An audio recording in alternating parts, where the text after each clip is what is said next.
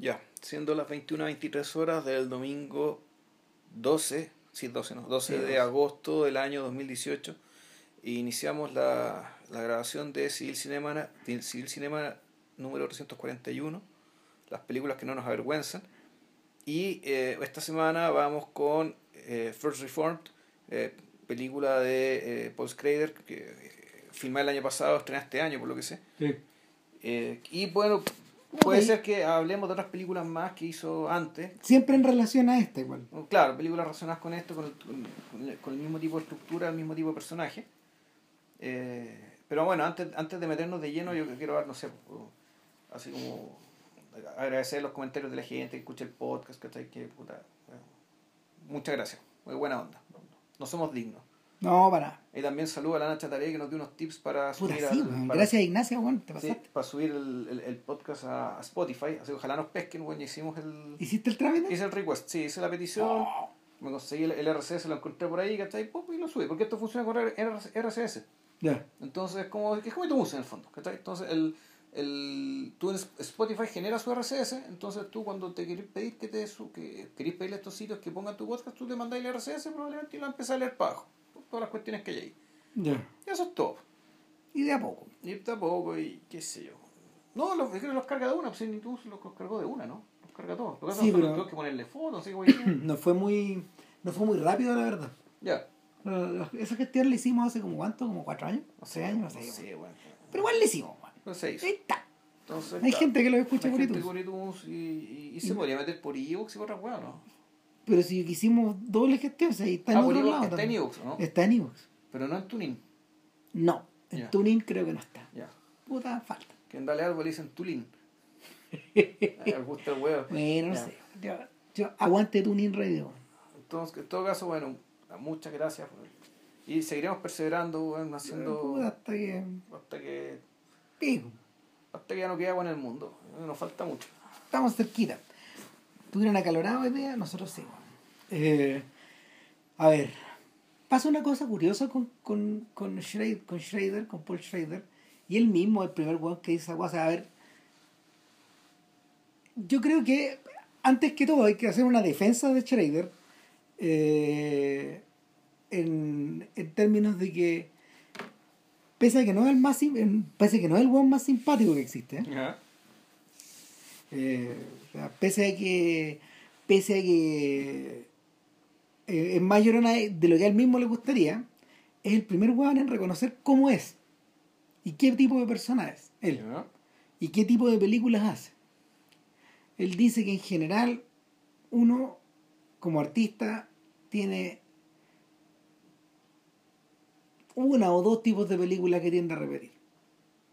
Y en, el se- y en, y en- y en- y en lo que a él, en lo que a él respecta, él trata de no repetirse en los géneros, pero de tanto en tanto vuelve a su tipo de película. Y ese tipo, ese típico, ese tipo de película él la llama Men in a Room. Un hombre en una pieza. Películas de un hombre en una pieza. O de un hombre y su pieza. Mm. O de un hombre dentro de una pieza. Y, y es un estilo, es un estilo, es una estructura, es una forma de contar una historia que él, él en realidad eh, la ha practicado antes de convertirse en director de cine. Y yo diría que eh, no tiene que ver con su. con su. con sus propios intereses artísticos. Esto es más profunda. O sea, esto le viene desde antes de ser crítico, desde antes de entrar en la U. Probablemente le viene desde su infancia.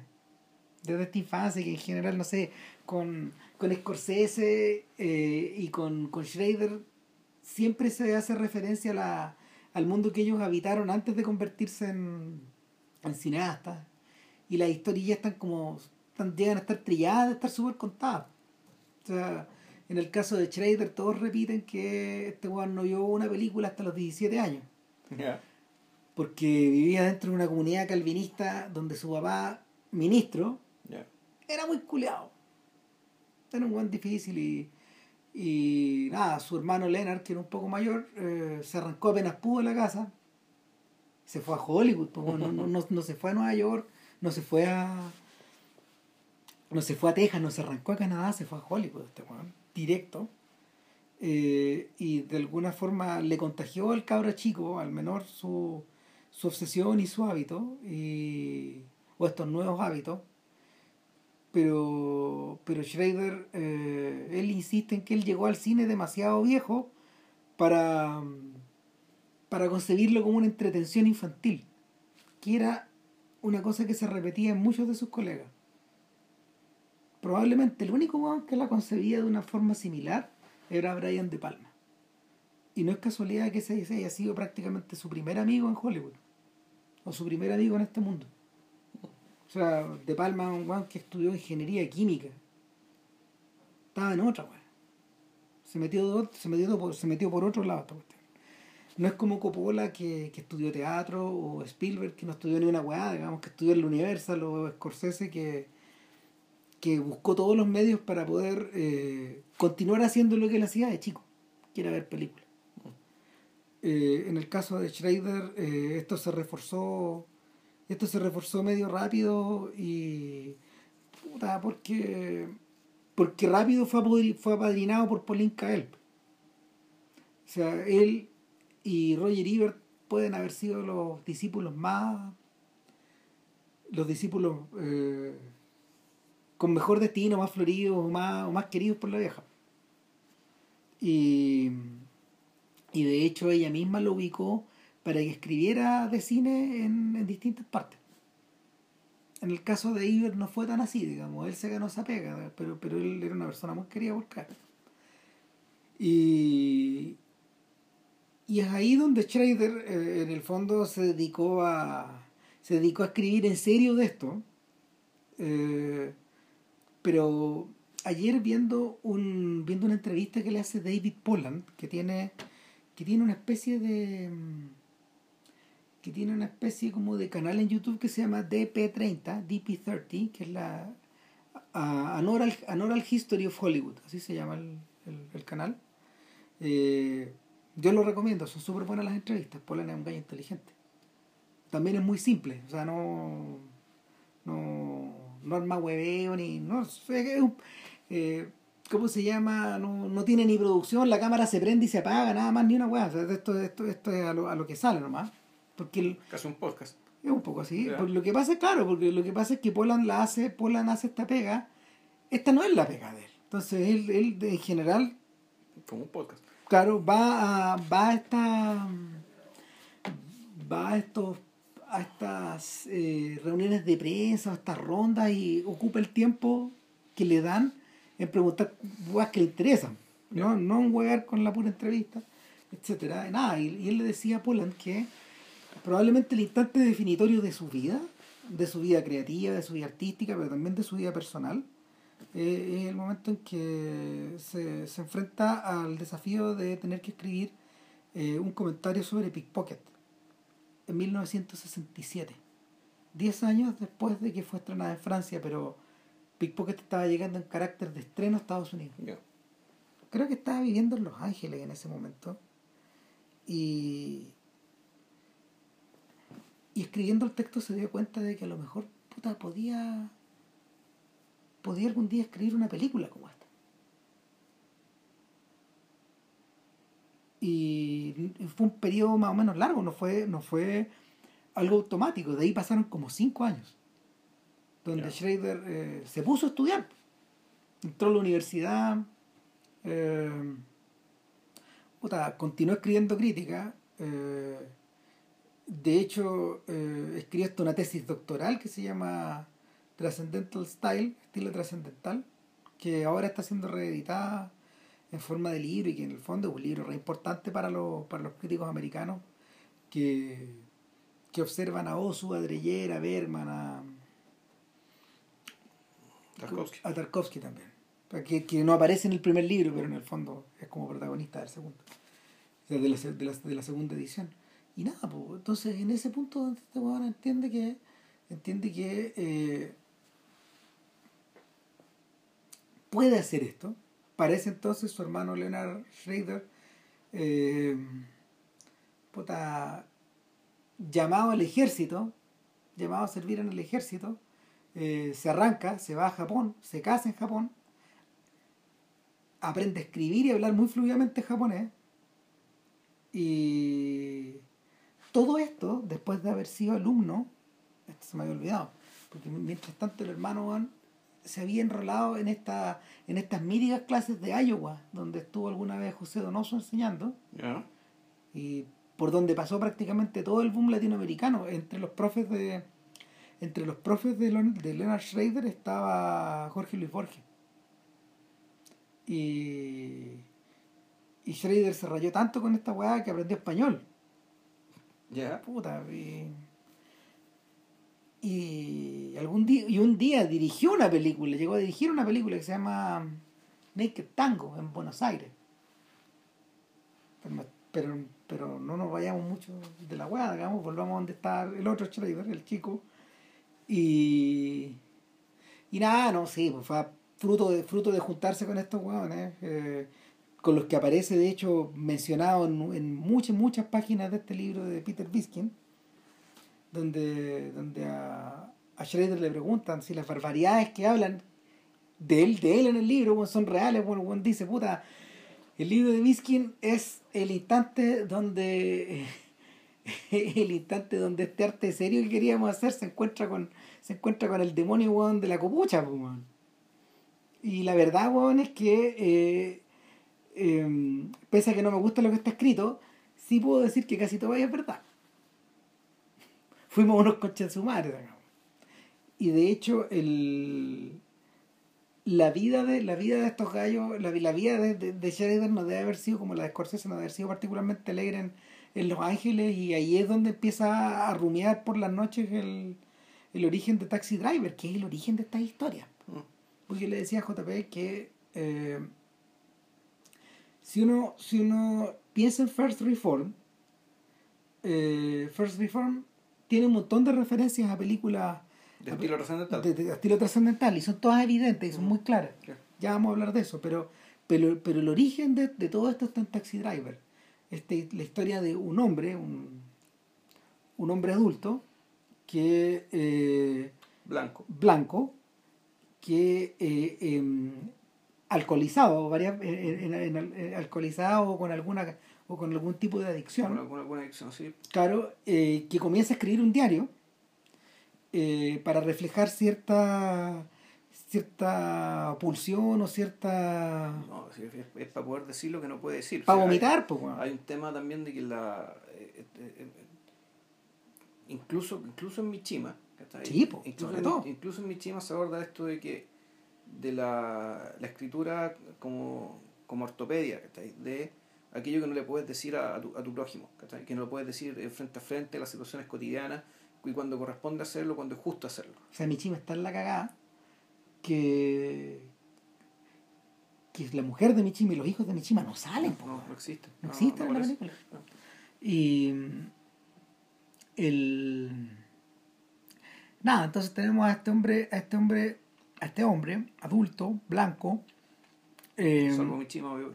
claro, que comienza a escribir un diario para poder decir lo que realmente piensa, pero que gradualmente en algún momento toma las armas. Es decir, toma acción Claro. decide hacer algo. Eh, y ese algo se refleja en todas estas películas en una suerte de clima que va escalando hasta el paroxismo. Claro. Y esto se, esto se refleja de distintas maneras, pero por lo general se resuelve en violencia o en conato de violencia. Entonces, eh, ahí yo estoy contando Taxi Driver, estoy contando American Gigolo, Michima, Light Sleeper, The Walker y The First Reform. First Reform. O sea, hartas películas. Eh, realmente es impresionante ver la forma en que el tipo ha, ha vuelto, igual que Osu, a hacer una pura historia, una y otra vez. Si ustedes se acuerdan alguna vez eh, en el podcast en el podcast de Osu nosotros mencionamos que Osu hablaba de la disolución familiar a través de eh, el drama que enfrenta en general un padre eh, el- al borde de la ancianidad o ya derechamente anciano en eh, el desafío de tener que casar a su última hija, la última Claro. soltera de la casa, para que, para que ella no se quede sin familia, por un Claro. lado, y para él tener que enfrentar su muerte en soledad. Exacto. Y se acaba todo, conchetumadre. O sea, y, y, y todas las películas de. Todas las películas importantes de Osu, eh, las que a él le importan, son, son todas así. todas tienen esa misma estructura. Lo mismo ocurre con un director de western que se llama Bud Betticher. O Bettiker en realidad. Bud Bettiker eh, estructura todas sus películas en torno a, eh, a, un, a un vaquero, que en general es Randolph Scott, a veces John Wayne también, eh, que, tiene, que tiene que enfrentar una dificultad tremenda que se le puede ser el rapto de una persona, puede ser la muerte de otra persona, la venganza de algo, digamos, que lo mueve durante todo, lo mueve durante toda la trama. Tramas breves, en realidad esas películas duran como una hora diez. Eh, y que y, y, lo que se desenvuelve en esta trama es el día y la noche de un vaquero común y corriente, es decir, mucha pega durante el día, pocos diálogos y en la noche contar historias, no sé. Comer, comer porotos en lata, bueno. Comer porotos en lata y comentar lo que pasa durante el día. Bueno, el y una resolución muy violenta al final que por lo general restaure el orden restaure la ética y la, y la, y la moral en la que, la que este tipo cree y todas son así son como siete también tienen un nombre esas películas bueno, sí, Bettiger también les puso un nombre y, y nadie le da con hueas digamos. Eh, entonces eh, nada con Schrader funciona lo mismo funciona de la misma forma. Eh, First Reform es la historia del el padre Dollar, eh, blanco, 46 años, 45, 46 años, veterano, es un capellán, es un capellán del ejército, ex capellán del ejército, peleó, o sea, perdón, estuvo, sirvió en Irak y probablemente sirvió un poco en algún otro lado, digamos. Eh, el, tipo, el tipo está alcoholizado, está separado, está en duelo por un hijo que al que de alguna forma él estimuló en principio sin darse cuenta, porque esto de ser milico era una pega familiar. Entonces el cabro chico quiso, quiso seguir la misma tradición eh, y lo mataron en Irak. Y ahí todo se fue a la mierda. Y vuelve, vuelve quebrantado a, vuelve quebrantado a, a la costa este eh, sin, sin prospectos, sin perspectivas y eh, separado, separado y de la iglesia Abundant Life, Abundant Life, que es como una que es como una suerte de empresa, una suerte de mall, una suerte de no, es una, claro, es un es un, es un, es una es una empresa semi mediática, bueno, que tiene que que tiene, claro, una tremenda iglesia, no me acuerdo en qué lugar de. en Albany. En Albany, upstate New York, en el norte. Exacto, en el, en el, estado de Nueva York. Claro. Y, y donde este, este muñeco básicamente lo mandaron a. Lo mandaron a la tienda de los recuerdos. exacto, lo mandaron a la tienda de souvenir llamada First Reformed, que es, la iglesia, eh, la primera iglesia reformada, o la más antigua que hay quedando en Estados Unidos. ¿Ya? Y, y claro, la eso es lo, esa iglesia es lo que nosotros, es lo primero que vemos en la película. O sea, primero vemos el mar, si mal no recuerdo, o sea, o se ve, se ve un paisaje, después uno ve la, ve, ve la estructura, una estructura de que no es muy distinta de, de las iglesias de los, de los mormones acá. Es una iglesia en estilo holandés, como él dice. Claro, exacto, es una iglesia holandesa, o sea, de la época de Nueva Amsterdam. 250 años, está a punto de celebrar la iglesia. Claro, además. Entonces, y, este, y, es una iglesia que tiene muy pocos feligreses que no ve mucha gente ahí, y que básicamente dado su carácter eh, histórico nomástico, digamos, que puta, venden poleras, venden gorritos, bueno, y Le sacan plata, digamos. La, la, rescataron, Abandon Life la rescató, en la quemada, porque si no le iban a convertir en quizás que wea. Y, y en el trance, en el trance de rescatarla, eh, el padre Toller queda empleado. Y de alguna forma, yo lo miraba y es como el guardián de un faro, man. Sí. esa suerte pega. Eh, el, su, su, superior, su jefe, en el fondo, que, que es el reverendo Jeffers, eh, que, es un señor afro, más o menos gordito, grandote. Eh, al señor Jeffers le, de alguna forma le da una mano, pero por otro lado, le, alguien como Toller, alguien como Toller parece el inquilino perfecto para esta casa en la que nadie quiere estar ya la que, la que no va, no va prácticamente nadie. Y donde básicamente él está ahí para vender cosas. Que está ahí. Claro. Ahora, esto, el, eso te lo presentan, eso eh, te lo presentan de inmediato. En forma muy económica. Claro, lo que no, lo que te lo que no te presentan de inmediato y que es bien gradual, es el verdadero carácter del pastor Jeffers. Ya por el principio te lo muestran como una especie de superior, un jefe que está preocupado de, eh, que está preocupado de, está preocupado de él.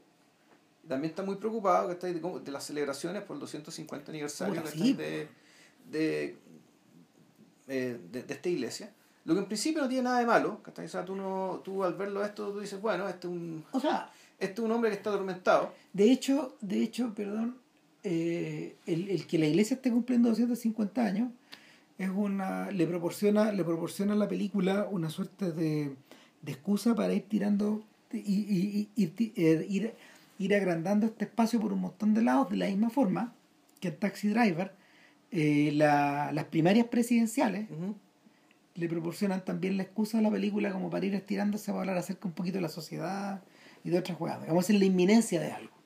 La inminencia de esta elección. Ya. Es la misma, güey. Y en la inminencia de esta celebración. Por otro lado.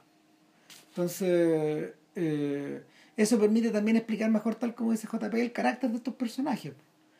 Eh, puta, el, el asunto, el asunto con Toller es que se nos presenta escribiendo el diario. Y él dice de inmediato que eh, esta es una pega que va a durar un año, que es una suerte de ejercicio espiritual. Y un experimento, no Es un experimento. Él no sabe si va a lograr poner todo lo que él quiere ahí. Vamos viendo cómo él lo va escribiendo de la misma forma que vamos escuchando a, a Travis Bickle. Claro. Y eh, contando su experiencia, todo lo que le da asco de la noche. Y de a poco se nos revela que es un sociópata este Claro. Claro, lo que, lo que se le va lo que se va revelando con Toller, puta, es que está partido en dos, pues. O sea, tú decís que el fondo está escribiendo porque no puede hablar con los demás, pero sobre todo porque ya no, ya no, es capaz de rezar. Eh, a la larga, también la, la escritura es una ortopedia, que está De ya su incapacidad de comunicarse, digamos, que con, eh, con el Dios al cual supuestamente tiene que servir. Mm. Entonces, el, la, una, una elección bien llamativa tiene que ver con, la, con el color y con la dirección de arte, en términos de la frontalidad, eh, o mejor dicho, los ángulos rectos de las tomas, ya sea desde la frontalidad o el perfil, eh, y la, la elección de la disposición de los objetos y la y sobre todo en el caso del espacio que la habita, la desnudez de esos objetos. O sea, la desnudez, la, la, la, desnudez que hay ahí. En fondo hay una él lo, lo, que lo que transmite, todo esto es un es cierta geometría y cierto vacío. Claro, eh, uno sí, la vida. es una, a ver, uno diría sí, es el ascetismo de este weón, pero no es eso. O sea, que decir, este es el ascetismo protestante, ya, Sí, ya, ok. Sí, ok, ya, vale. Pero es más que eso. Es más que eso. Tiene, y tiene, tiene dos causas. Una, una tiene que ver con, una tiene que ver, yo creo, con, con es un reflejo del estado mental de este gallo pero, y, y la otra, que yo creo que hay que discutirlo después, tiene que ver con el estilo trascendental. Porque, porque, porque Schrader tomó la decisión de hacer esta película, weón, después de la peor cagada de su vida, después del peor cagazo que le pasó, dentro de que le han pasado un montón de weón. ¿Cuál? ¿El exorcista? No, no, no. O sea, no, ¿Es la caga peor? No, es cagadas peores, weón. o sea, eh, en un breve aparte, weón, eh, la carrera de Schrader ha sido media compulsiva, media extraña. Em, el, en la entrevista Polan dice, dice que es muy bueno, es muy bueno desde el punto de vista creativo para una persona formar parte de un proyecto que va a perdurar cuando uno es joven. Y que él se siente afortunado de, de haber formado parte de, de Taxi Driver. Que él entiende que esa es la película finalmente, por la que él va a ser recordado. Por la que él va a ser recordado y o el proyecto al cual él está asociado. Imagínate, lo está poniendo por encima del toro salvaje. Yo creo que es porque eh, porque en el toro salvaje en realidad la fuerza creativa era de De Niro. Si algún día hacemos el podcast, vamos a ver que discutir esa weá, pero, pero es De Niro el weón que, el weón que era amigo de la moda, el weón que eh, opcionó el libro, el weón que convenció a Scorsese, el weón que le, le, encomendó al amigo Scorsese escribir la primera versión del guion, ¿Quién, es Martin Martin? No es, no, es, no es Schrader. Schrader llega ahí para pulir y armar la weá. Bueno, y, y, el, y, y, con Scorsese le ocurre lo mismo con la última tentación de Cristo, el proyecto de Scorsese. Mm. O sea, ese es el buen que andaba llevándolo encima. En cambio, Taxi Driver es 100% de él. Mm. Entonces, O sea, Travis Bickle era, como decía Schrader, era soy yo mismo, pero sin cerebro. claro.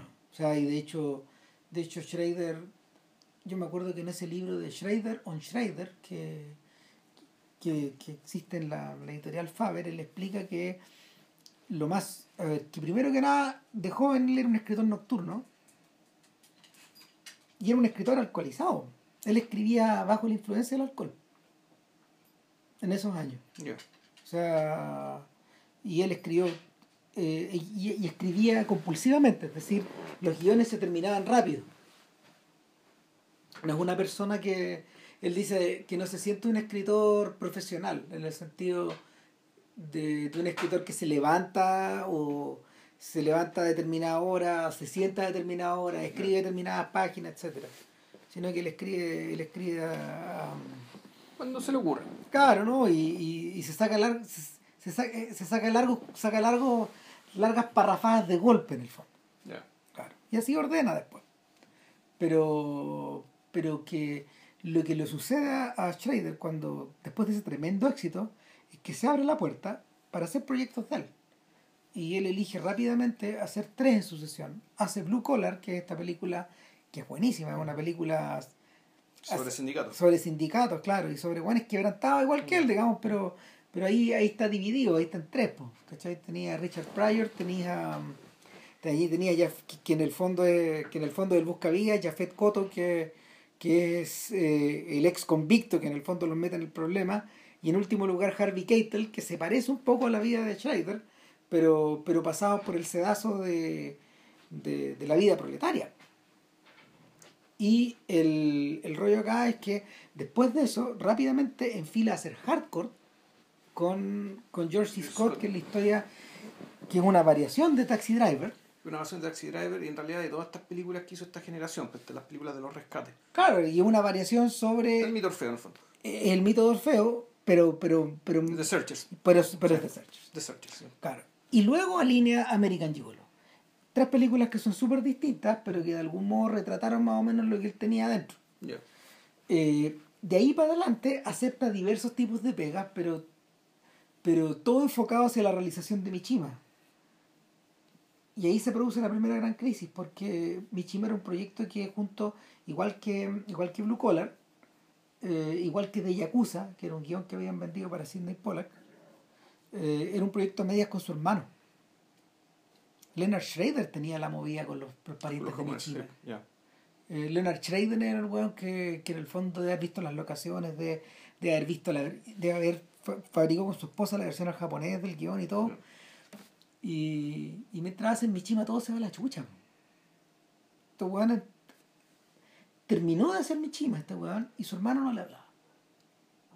Entonces el weón dice, lo más probable es que haya sido, weón, porque puta, terminé, weón. Es una decisión que tuve que tomar, weón. Terminé, terminé de hacer la película, weón, eh, tratando a mi hermano como un empleado mío. Pero, pero si no, no, si, si no lo hubiera hecho así, él dice en su defensa, esta weá no sale. Y opté por que saliera la weá y fue, se mandó a la chucha todo lo otro. Y su hermano por años no le habló. Años de años de años no le habló. Su hermano terminó saliéndose del cine y se metió a... a- era una persona bien querida en el mundo de Hollywood. Se, se convirtió en un, en un profesor de guion puta de, de, de altísimo nivel. O sea, él, él- él- era un gallo que tenía, ¿cómo se llama? Que trabajaba que trabajaba haciendo másters y doctorados de estas cosas. Y, y se salió del juego. Y, y, y de ahí para adelante algo se quebró en esta weá. Y todo el resto de las películas que siguieron son reflejos de, de, de buscar nuevos temas, de buscar pegas o de buscar cosas que le interesaran, pero en realidad nunca vuelven a rielarse muy bien la carrera de este gallo. Eh, los, los siguientes puntos altos pueden ser Light Sleeper, que, que es como volver al territorio de American Gigolo y de Taxi Driver. Ya vamos a explicar por qué. Y después Affliction, que dentro del mundo de los Oca, a Vilche no le gusta nada la película. A mí no me disgusta tanto. Pero, pero, ah, y, y, y Light of Day, me estaba olvidando de Light of Day, que es una película, esa es película de podcast, pero de otro podcast. O sea, es, es una historia autobiográfica como, como, como Affliction, acerca de, de familia, de hermanos y todo eso. Y, y es una historia de dos hermanos que Michael Fox y Joan Jett, la rockera, que, mm, que le han dado la espalda a, a su madre. Y viven en una casa, viven en una casa aparte, viven en una vía aparte. Y en un momento, cuando la madre se enferma, tienen que, tienen que tomar la decisión, de, de volver a barrer para adentro o de volver a reconstruir esa familia. Que es un poco lo que pasa en Affliction también. Donde también hay dos hermanos, creo. Ya ni me acuerdo esa weá. No, y hay un padre que es un conche su madre. Sí, que- que es lo mejor, ¿no? que es lo mejor de la película. Claro. Eh, y, y nada, pues, el, de alguna forma Schrader patea la perra todos esos años. Años de años, pues, weón. Años de años de proyecto. Y patea la perra todos esos años. Y llega incluso a. Llega incluso a. No sé, a contratarse, weón, para hacer, weón, una, una precuela del exorcista. Le da como el pico. La precuela queda almacenada. Claro, al punto que tuvimos que traer otro director para hacerla de nuevo. Renny Harlin, igual Renny Harlin la hace de nuevo, sale como las huevas. Sale peor. Sale peor. Y estos al- ya tratando de salvar la plata, editan la versión de Schrader en DVD. Cagada tras cagada tras cagada. Pero, y uno pensaría, ese es el hoyo de esta weá. No, pues weón. El verdadero hoyo a Schrader se le produce 10 años después, cuando, cuando este weón, eh, no sé, después de haber tomado muchas decisiones, eh, algunas como al- algunas como el hoyo, otras weón, puta, bien, inteligentes, etcétera, si nunca dejó de tener pegas, si, si eso es lo más notable de, de Schrader, digamos. Schrader se convirtió en una especie de, sin querer, se convirtió en una especie de Jack Turner. El caso de Jack Turner es más o menos así, pues. Es un sujeto de extraordinario talento, un talento, no sé, algunos dicen que al nivel de Fritz Lang, pero cuando llega a Hollywood, después, eh, durante la guerra, al revés de lo que ocurre con Jean Reno, nunca se va y queda filmando tres tipos de weas. Film noir, películas de espadachines y películas del oeste. Y el Cat People cae como película como noir, pues es una película de terror más bien, ¿no? Puta, Puta, es- pero, pero dentro de lo que él hace es como lo que tiene que ver un poco con el noir. Pero igual With the Zombie y Cat People son como las grandes excepciones de esta weá. Porque, porque, porque Jack Turner se dedica a un montón de weas, digamos, no sé, weón, hace películas con Burt Lancaster de, de capa y espada. Y son todas buenas, pero todo es cine de, de- Sí. de programa doble y triple. Exacto. Y en eso estaba, en eso estaba Schrader, al punto que cuando firma por hacer Dying of the Light en, 19 en 2014, eh, ¿Cuál, perdón? Dying of the Light, una película con Nicolas Cage, Ya. eh, al weón toman la película, se la remontan. Y el weón dice, cagó todo, weón. Aquí, primero que nada, no me puedo escapar porque en mi contrato dice que no puedo poner Alan Smithy. Ya. No puedo, no puedo poner, no puedo No pedir, puedo desacreditarme. no puedo desacreditarme, cagué. Segundo, eh, estoy en vergüenza con Nicolas Cage y estos otros weones, weón. Si estos weones trabajaron todo lo bien que pudieron, weón. Pero les- están haciendo pedazos esta weá. Pero ¿y él la dirigió solamente? Sí, la dirigió. Ah, ya. ya no la, no la escribió. Y, y claro, la, la gente que trabajó en la película después andaba usando camisetas, pues, weón. De que, de que en el fondo weón, ellos no apoyaban, weón, a. Tal como, tal como, tal como los tuiteros que están diciendo que el ministro de Cultura se vaya, weón. Ya. Por pronto van a hacer la camiseta, una cosa así. Eh, entonces, el, el rollo acá, el rollo acá es que Schrader topó fondo. Y al topar fondo, el buen toma una decisión. El buen dice, puta, man, o sea, después de esta guay, puede que no me recupere. Claro. Y si no me recupero, puta, voy a escribir esta. Y ahí es donde nace First Reform. Claro, y además tú te das cuenta, y tendrá que ver con eso, ¿no? ¿cuánta gente produjo esta película? ¿Cuántos productores tiene? Muchos. O sea, la plata para hacer la película la juntaron entre, bueno, sí, puta, es, es como, bueno, básicamente hicieron un bingo. ¿no? Claro. Eh, el, el otro, el bingo. Eso es. El otro detalle es que es que eh, Schrader tomó una decisión que nunca todavía había tomado antes, que eh, él se dijo a sí mismo que iba a hacer una película en el estilo trascendental. Y, y, y por lo mismo eso imponía abordar ciertos lenguajes, pero al mismo tiempo imponerse ciertas restricciones. Y, y, y en el fondo yo no dejo de pensar que esto es como el diario de, del cura Toller.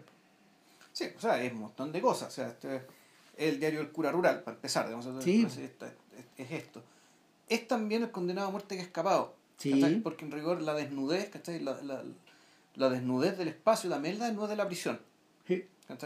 O sea, es la del, de, de aquel que no de, de aquel que no está libre o que no puede gozar de su libertad, por lo tanto, en la práctica, no es libre. No.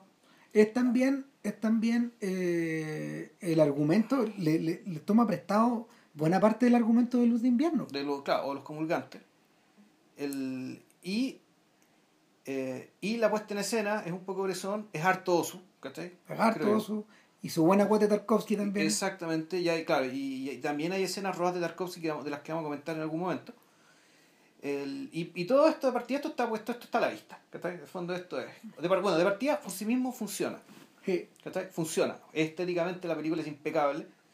¿cachai? De, de un montaje, de un montaje también muy preciso. ¿cachai? Eh, de tomas, las tomas alargadas lo suficiente, digamos. ¿cachai? Es una película también filmada en el formato de la academia, Es un 1.33. 93, exactamente. que las películas de las películas de mm, del estilo trascendental a las que él se refiere, las clásicas, están todas filmadas en ese estilo. En esa, en esa Tarkovsky creo que no es todas. que, es que. Tarkovsky no está en ese libro originalmente. Ah, ya. Claro, pero, pero está, eh, él elige el formato antiguo, el formato de telecompoto, Ujú. claro, cuadrado. Cuadrado. Entonces, claro, cuando uno lo ve en la tele o cuando uno lo ve en el computador, la película, las barras, las barras, Las no. al estilo Criterion salen prominentes, Sí, sí, claro. las barras negras. Entonces, claro, el punto es que por sí mismo funciona. Por lo tanto, quien no haya visto esas películas, no se pierde nada. O sea, No. no, no es algo que... eh, y claro, y los que puta, se han dedicado harto tiempo a ver películas, ¿cachai? Naturalmente... Lo van a reconocer de Lo inmediato. van a reconocer de inmediato, pero también lo que hay que reconocer es que esto no es, esto no es guiño, esto no es cinefilia per se. No. ¿Cachai? Sino que, claro, esto es la construcción de, un, de, un, de, un- de una, la construcción de una persona que habita un espacio. Y, y que lo habita de una manera, de una manera tal, ¿cachai? que tiene un, y, y eh, en lo físico que, y también en lo espiritual, digamos, ¿eh? Y, y eso es lo que está básicamente tra- eh, transmitido en, en, en, el diario, que también está muy bien articulado. ¿cachai? La, interrupción, la, la irrupción del- de esta locución en off con lo, aquello que pasa, digamos, en la vida vigil, aquello que pasa en la vida real. Claro. El... Chuta, no se me fue la idea la que quería decir. No, puta, ¿qué, es lo- qué es lo que le va pasando a este weón? Que eh, tal como ocurre en Luz de Invierno, eh, en algún momento, o sea, muy temprano en la película se le acerca, se le acerca una, se le acerca una persona. Claro. En este caso una pareja. Es Mary, que es una chiquilla que está embarazada, Claro. y su marido. Y Mary tiene un problema, su marido, su marido está, está en crisis, es un sujeto que, que mm, primero que nada un sujeto que parece estar, parece, parece estar fuera de la sociedad, porque él se autodefine como un ambientalista. Ella ha logrado que este hombre trabaje. Eh, de hecho, ella ha logrado que, ella ha logrado que, que ahora esté en el Home Depot, porque Claro. tú está trabajando, en- está trabajando, no sé, reponedor, alguna cosa Claro. así, digamos, mientras tanto. Él estuvo preso en Canadá. Por activismo, claro, por actividad de, activismo. Claro, y, y ella acude al padre Toller, tal como acuden al cura de. Exacto. tal como acuden al cura A de Gunnar Bjornstrand, invierno, claro. a Gunnar el doble de Berman. Ese doble de Berman, de los Sí. varios, son tres. sí, claro. Y, y el.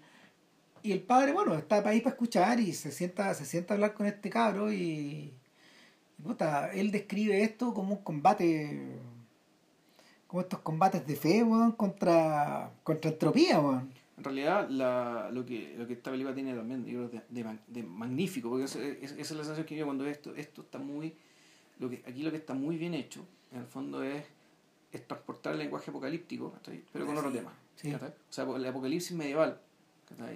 Eh, que después en algún momento se convirtió en el apocalipsis atómico. ¿cachai? El fondo la espada de Damocles que tenía toda Europa sobre su cabeza. La peste negra. O sea, primero la peste negra. O sea, y las distintas pestes y la masacre, porque antes la peste negra y para las el año, guerras de para el año 1000 también creían que el mundo se iba a acabar. ¿cachai? Entonces el, el terror, ¿cachai? Ah, eh, el terror, esta muerte súbita definitiva, digamos, ¿cachai? Algo que viene acompañando a la cristiandad, ¿cachai? Desde que eh, aprendió a leer, digamos, ¿cachai? O, o, escuchó lo que decía el Apocalipsis, fue la, la sospecha de que eh, en algún momento, puta, en la medida que no estamos a altura de lo que, de lo, de lo que prometimos y de lo que de nuestro pacto con Dios, en el fondo, ¿cachai? Puta, el día de la cólera va a llegar. Y el día de la cólera va a llegar y sus señales están apareciendo. Y cada cierto tiempo tú estás leyendo las señales esperando que llegue el día de la cólera. Y la van a cobrar. En parte, en parte de la desesperación, pero también en parte de la esperanza. Esta de fondo ya esta cuestión, realmente, esto, esto no va para más. Que se acabe esta Así que se acabe esta Ya que se acabe de una vez, ya dejemos sufrir esto. Entonces, claro, eso pasó cuando, para el año 1000, eso pasó, no sé, por la guerra de los 100 años, que habrá pasado por otras guerras varias. Pasó naturalmente por la peste negra y probablemente pasó para las, para las guerras religiosas. Y, y después, efectivamente, eso, eso eh, ya quedó suprimido, Hasta que llegó, hasta, creo yo, La, la guerra nuclear, fondo la, ya la posibilidad real, Ya con, con, un soporte científico cierto, de que efectivamente iba a llegar el día de la cólera, Y que eh, no, nos iban a barrar. Y esa forma de pensar, que en el fondo viene, que viene acompañándonos desde puta 2000 años, que está aquí, Paul Schrader, digamos, que la, la, la moldea, que está ahí, y la hace calzar con el, el real peligro. Y más que un peligro, en realidad la, la, progresiva y evidente destrucción del ecosistema que se está generando día a día. Digamos, y que claro, el, el la única pregunta es cuándo se acaba la comida y cuándo se acaba el agua. Y es una cuestión de tiempo. Entonces, este ambientalista, le, le, le, él en parte, e, él habla desde los datos. Entonces él dice, ya, puta, de aquí a tanto periodo va a pasar esto. En tantos lugares está pasando esto. Se han perdido tanto y cuántos miles de kilómetros cuadrados de esto. Tanto testimonio. Entonces, dando testimonio, evidencia científica, numérica. Y, claro, esta es la forma de pensar y de compartir y de convencer en la actualidad. Pero, en realidad, lo que está ocurriendo acá es que este es un feligrés que está preocupado por el apocalipsis y por las grandes preguntas que te hace, el, saberte, porque él sabe que esto viene. La gran pregunta es, ¿tiene sentido que mi esposa tenga ese hijo que está esperando o no? Entonces, ¿qué respuesta le da? Entonces, ante el cuestionamiento, que es un cuestionamiento radical, muy bien escrito y poderosamente anclado en una tradición del terror, que es la religiosidad, que, que es la, religiosidad cristiana eh, desde su origen, lo que está esta película de increíble es que la respuesta del cura es todavía más demoledora, todavía mejor escrita. Puta, sí. Que cuando él le cuenta todo el cagazo que contó Cristian, en el fondo de que puta, yo soy un tipo que fue que era militar, que alenté a mi hijo que fuera al ejército porque era para que siguiera la línea familiar, naturalmente. Lo estimulé a una guerra que no tenía sentido. Y lo mandé, lo mandé a la muerte en una guerra que no tenía justificación moral. Lo maté. Entonces, lo maté. Entonces mi esposa así lo consideró, se separó de mí. Entonces, así que yo te puedo decir que no me arrepiento de haber alentado a mi hijo a que viviera, haberlo mandado a la vida, sino que arrepiento, o sea, no me arrepiento de lo que vas a hacer tú. ¿Cachai? Porque yo hice algo mucho peor. Claro. Lo hice vivir, pero después lo mandé a la muerte. En el fondo, en el fondo, eh, el sinsentido de traer a este mundo a alguien no, es tan malo. No es tan malo como enfrentarse a la atrocidad de sacar del mundo a alguien. Claro, de mandarlo, eh, en este caso, de mandarlo, de mandarlo a esta guerra, esta, esta guerra sin sentido y sin justificación moral. Que Cagó todo, que este weón muriera, digamos, que estáis por la. No lo dice así, que no muriera por nada, o peor todavía, muriera por weón, el bolsillo de alguien. Este weón ya está en el infierno. Entonces, claro, tú, ahí, tú das cuenta que este weón. Ahí está todo. claro, o sea, es, es de, de, esto estamos hablando. ¿Sí? ¿Sí? De esto estamos hablando y, y todo lo que estamos viendo ya es tierra. Lo, que, lo que está pasando este cura, digamos, esto es tierra Entonces, desde ahí tú empiezas a entender que el, ante esa nada, ante esa nada en, la cual vive Toledo, donde él tiene que cumplir su tarea, tiene que cumplir eh, dando el testimonio de su historia, y donde el testimonio de su historia es mucho más importante que cualquier fe que profese, cualquier ligazón que tenga a, la iglesia o a una iglesia. Y eh, y en esa tierra arrasada, digamos, que está es que nosotros ya entendemos cómo es que, cómo es que lo reciben cuando él va a, al, a, a Life, claro. Puta, a dar cuenta de cómo está la preparación de, los 150 años.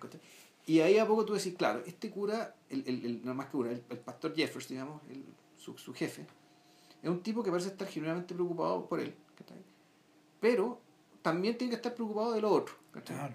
de aquello que puta, pareciera importante, pero la película básicamente se encarga, y creo que ese es como el. Y uno, podría decir cuál es la verdadera progresión de esta película, ¿cachai? Es que es la.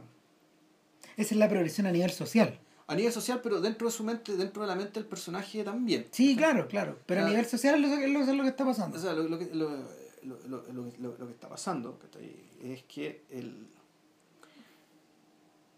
la dimensión social de la fe y social en su, en su, en, en su acepción más banal, ¿cachai? claro, es algo que en, en la, en, la cabeza de dólar, digamos, que empieza a agotarse, con una- a extinguirse con una rapidez, con un, se, se empieza a consumir.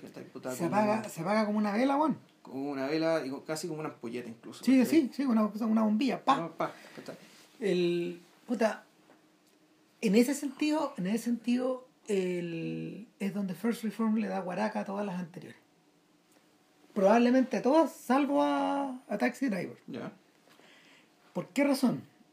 Porque cuando uno recuerda, por ejemplo, a ver, haciendo un muy breve repaso, cuando uno recuerda American Gigolo, American Gigolo es la historia de, bueno, un, un chico que un chico que está, eh, Julian Kay, Claro, Julian K, Ujú. JK, claro. Joseph K, Sí. claro. es, es buen detalle, es buen detalle que en una película tan supuestamente erótica, weón, puta, y que la hayan vendido así, weón, eh, Kafka está metido por todos lados, pues, weón. Eh, nada, Julian Kay es un eh, es un prostituto que, que trabaja a gigantesco, a grandísimo nivel en Los Ángeles, eh, muy escondido y muy resguardado por sus clientas, que lo valoran mucho, porque él es una persona que las quiere mucho, que, que de alguna manera van, eh, es, son, son su negocio, pero también de alguna forma las escucha, las No, trata bien. que, no, es que este, es que este- este es interesante. Tú decías, y tú cuando me dijiste la película, tú que tiene los valores torcidos. Sí, y yo que empiezo a ver la película, digo, no. ¿Tú decís no, que no? No, no, no, no, no, al revés. Este es un tipo absolutamente íntegro y con un- eh, una integridad tremenda y con una ética de trabajo in- in- eh, no- no impecable, sino que implacable. Implacable, calvinista. Claro, pero es una ética de trabajo y es una ética de trabajo que no busca el mal. eh, que, o sea, que no, no, no es un, tipo con valores torcidos, básicamente un weón, un weón que hace daño, un weón que para el cual el bien es el mal y el mal es el bien, digamos. El-. Eh, En, en términos bien burdos. Digamos. Este es un sujeto que, entendiendo la particularidad de su profesión, que él eligió y, y por lo cual él fue formado. Digamos, porque está el personaje este de la sueca, que es la eh, esta sueca que es en el fondo ¿no? su madre. Sí, es Nina Van Palan, la misma actriz de la misma actriz del Largo de Dios. Ya. En el fondo está ahí condenada bueno, a estar ahí en la playita de Malibu. Claro. El, entonces, pero él, él entiende muy bien ¿cachai? que su trabajo se tiene que dar en ciertas condiciones, no de la perversidad, sino que el fondo para No. brindar el servicio de excelencia que tiene que dar, que es un tipo que está, eh, que est- está preocupado de hacer muy bien su pega. De hacerla muy bien, Sabe cinco idiomas. sabe no sé cuántos idiomas, se viste bien, está al tanto de todo lo que está pasando en la ciudad en términos de remates, restaurantes, cuando tiene que fingirse gay, lo, fi- lo finge estupendamente. Entonces, más que valores cambiados, ¿no? es un tipo que tiene, que él, él- él le gusta la vida que lleva y comprende muy, muy bien que si bien es una pega, puta, como puedo decir, degradante, vergonzante, qué sé yo, puta, él trata de desempeñarla de la manera de una manera lo menos dañina posible, tanto Sí. para él como para su cliente. Es que lo mismo, lo que me, lo que me pasa a mí es que yo, bueno, yo la relaciono directamente con Pickpocket, que, porque este es un remake de Pickpocket. En el fondo. Y, y la distorsión se produce, tal como le ocurre al protagonista de, de Bresson, en que en algún momento él, y, y fíjate que Kay lo dice en algún momento de la película, igual que, igual que el protagonista de Bresson, igual que el modelo de Bresson, él dice, eh, si, si, si ambos pecan por algo, pecan de soberbia. Porque, porque, porque Kay en algún momento él se siente una especie de artista de esto. Tal como, tal como, el, tal como el, el carterista. El carterista en esa famosa escena del éxtasis del, del éxtasis del robo. En el fondo, claro, pues es, es polifonía esta weá. O sea, no soy yo, me acompañan todos mis Mm. secuaces, pero lo que nosotros creamos es algo, eh, este desorden que nosotros creamos, o esta especie de nuevo orden que nosotros creamos, es más grande que ustedes. esto está sucediendo sin que ustedes se den cuenta. ¿Cachai? Yo soy una, y que, funciona de la misma forma. Yo soy una persona que provee este servicio sin que ustedes se den cuenta en esta sociedad. Yo estoy en los intersticios, estoy en todas partes. Eh, y el... Claro, pero la gran diferencia es que el, quien roba es alguien que está haciendo un daño y que todo, esto, todo este discurso del arte en el fondo no es más que una forma de tapar tu mala conciencia por hacer daño. Julian Kane no hace daño. Eh, es que yo creo que yo, creo que el, daño se lo está haciendo él mismo en algún momento. Mira, la, escena en que la escena en que el weón desnuda su ética es curiosamente la escena en que en que él despierta después de tener sexo con, con, la señora Stratton, con Miss Stratton, que es la que es la mujer que en el fondo viene a liberarlo, que es eh, Lorin Houghton. Perdón.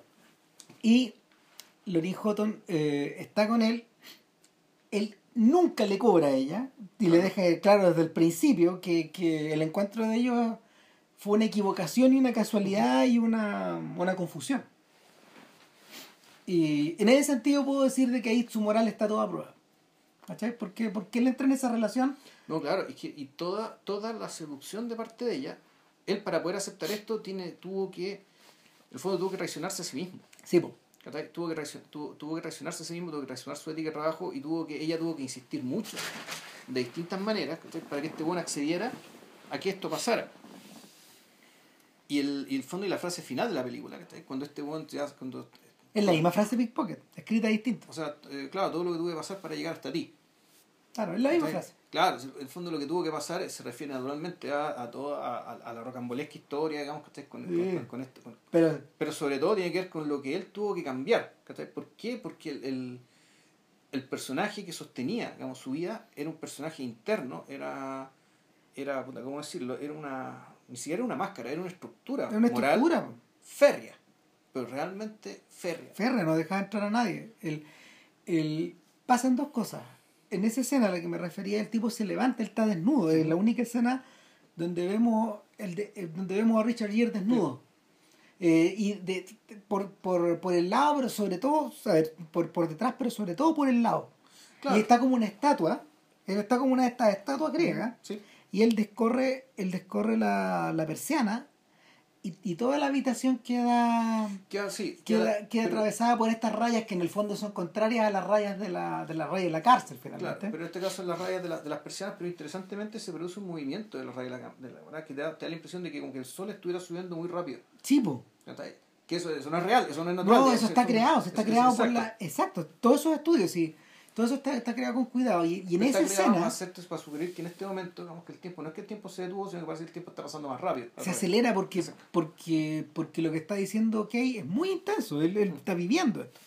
Entonces, en ese sentido, en ese sentido, el, eh, la pregunta la, la, pregunta de fondo de, de American Gigolo que está muy bien formulada, por eso me gusta tanto la película dentro de todas las dentro de todas las taras de género que tienen y, todo. no y también en el fondo la lo increíblemente eh, obsoleto que se ve toda la dirección de arte ochentera.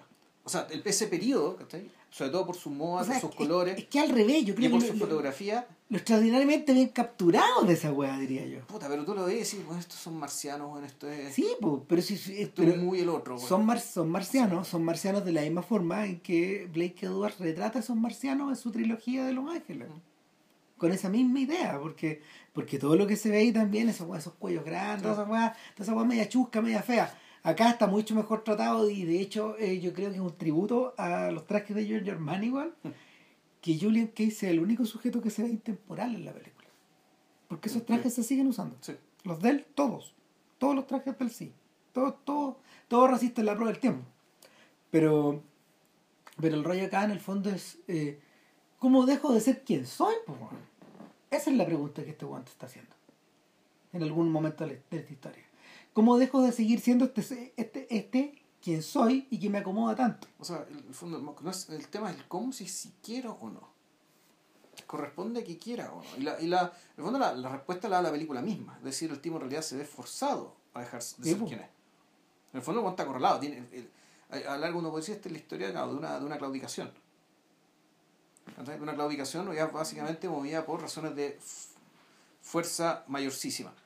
O sea, claro, lo que pasa es que el, la, la pregunta de Kay es más o menos parecida a la que se hace a, a la que se hace el protagonista de The Walker. Que, que 20 26 años después eh, Schrader vuelve al tema cuando cuenta, cuenta la, cuenta- cuando cuenta la vida de este socialité gay, un señor mayor ya, eh, que, que, que es interpretado por... ¿Cómo se llama este actor? Woody Harrelson, Por Woody. Harrelson, claro. Y, y nada, y Harrelson en la película... Eh, Harrelson en la película, claro, pues él controla el mundo. Este es un Julian Cage que nunca se fue.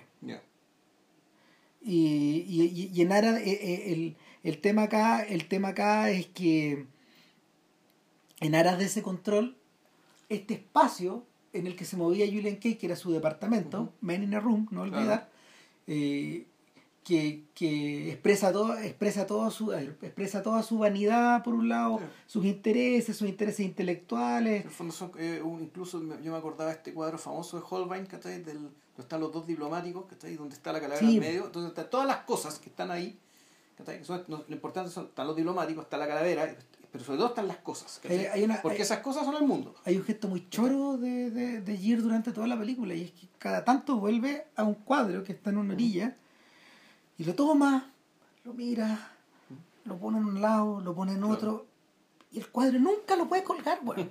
O sea, el cuadro es él, weón. Claro. Él nunca puede terminar de fijar estas huevas que todavía están en el suelo. O claro, es él, o básicamente volvemos, digamos. Es la parte de él que no calza del todo, digamos, ¿cachai? Que es la que en el fondo también hace que Claro. contra toda, contra toda lógica, es- termina abriéndole la puerta, o termina abriendo, digamos, ¿cachai? La, la rendija para que entre la luz. Para, que claro. entre, para que entre esta mujer. Claro. Ahora, en eso Light Sleeper, eso Light Sleeper está ejecutado de una manera eh, con mucha menos plata. La película es mucho más pobre. Tiene un súper buen elenco. Entre, pero eh, los protagonistas básicamente son Willem Dafoe, eh, que, que interpreta a este a, a- Al Man a- Room, ¿no? claro, al, al Man in a Room. Está, y hay dos mujeres. Una es Dana Delany, que parece ser la mujer que regresa, pero que no lo es finalmente. Eh, y en eso la película la- en eso la película es bien cruel. Y en segundo lugar está Susan Sarandon, que interpreta a, a, en el fondo a Nina Van Palant. Ya. A- en- La interpreta, madre. Impre- interpreta a la madre. Y esta madre, en el fondo, es la que le ha dado pega a. Es la que le dio pega a un amigo.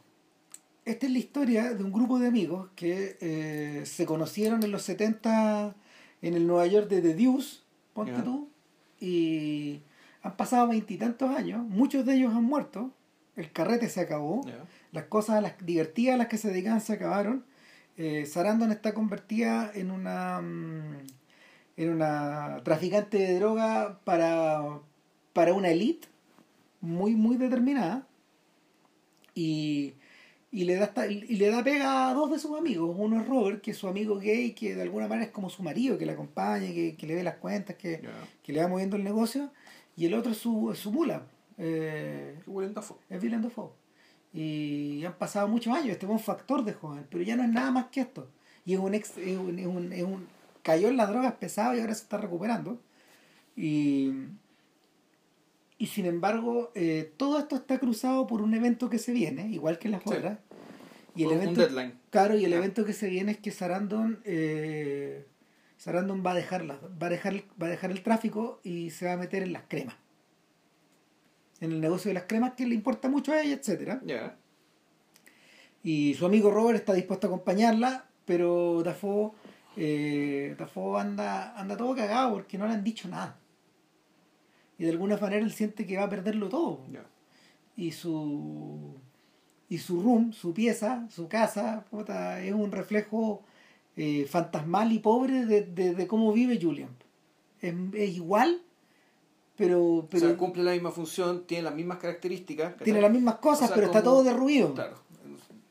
O sea, el mismo tipo de espacio, ¿cachai? Pero Claro, para pero- otro tipo de personas. Y el Eh, fantasma, el fantasma de la pobreza, el fantasma de, de la orfandad, Sí. el fantasma del quedar solo en, en esta ciudad tan salvaje, porque esto es Nueva York. Y de hecho, es raro porque este creo que es la película que este weón la película importante que este Juan ambiente en Nueva York después de Taxi Driver. Pero, pero espérate, eh, Hardcore no es Nueva York también. No estoy seguro. No- de verdad no estoy seguro. Estoy me he olvidado.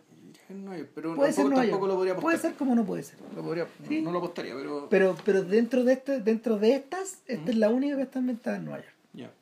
Y, y un Nueva York que no es parecido, que está, donde Taxi Driver está evocado, Ujú. están pirateados algunos planos y todo, pero, Pues es Pero- una ciudad. pues, pero es otra ciudad y, y, y se nota se, eh, se nota el cambio. Y, y Dafoe va de salida, un buen como él tiene que ir de salida. O sea, No, claro, esa ciudad, que, que es el tema, digamos, la ciudad cambió y él ya no cabe ahí. claro. Claro, él era, él, él era un bicho, digamos, de la ciudad antigua. Ahora con la ciudad nueva, con la gentrificación, loco, no. Ya. Claro. Entonces todo esto está cruzado también por el leve fantasma de una persecución policial, que es lo que le ocurre también a Julian.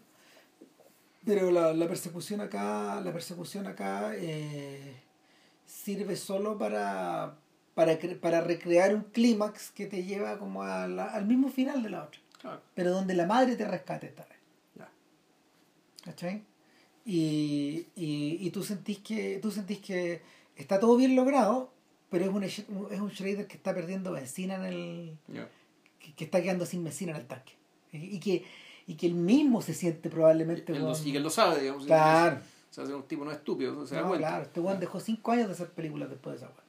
Ya. Y volvió un weón con, una, con las dos peores que tiene. Que es la del el exorcista. No, no, no, vi- vi- volvió Ah, con una. tiene otras peores que la del exorcista. Sí, weón. Chucha, ya. No, no, si weón. Este un- este es un callo bajo, ya. No, weones estaban todas, weón. Ahora,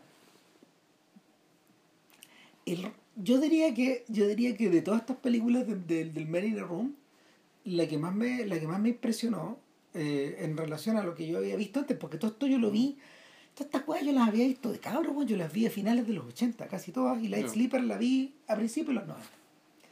Cuando vi Michima, a mí me impresionó mucho. Porque en realidad Michima no sé si quepa dentro de esta categoría. No, yo, yo, yo, yo, yo sí. O sea, hay, hay elementos que sí, ¿cachai? Pero aquí la preocupación principal va. La, la preocupación, la preocupación principal va por otro lado. O sea, en el sentido en que extrema. Volvemos. aquí lo importante creo yo es el tema del diario y el tema de la adecuación de la escritura por un lado, ¿cachai? Y las palabras que no dices y no eres capaz de decir, ¿cachai? Y, las, y sobre todo y las cosas que no eres capaz de hacer en el mundo real.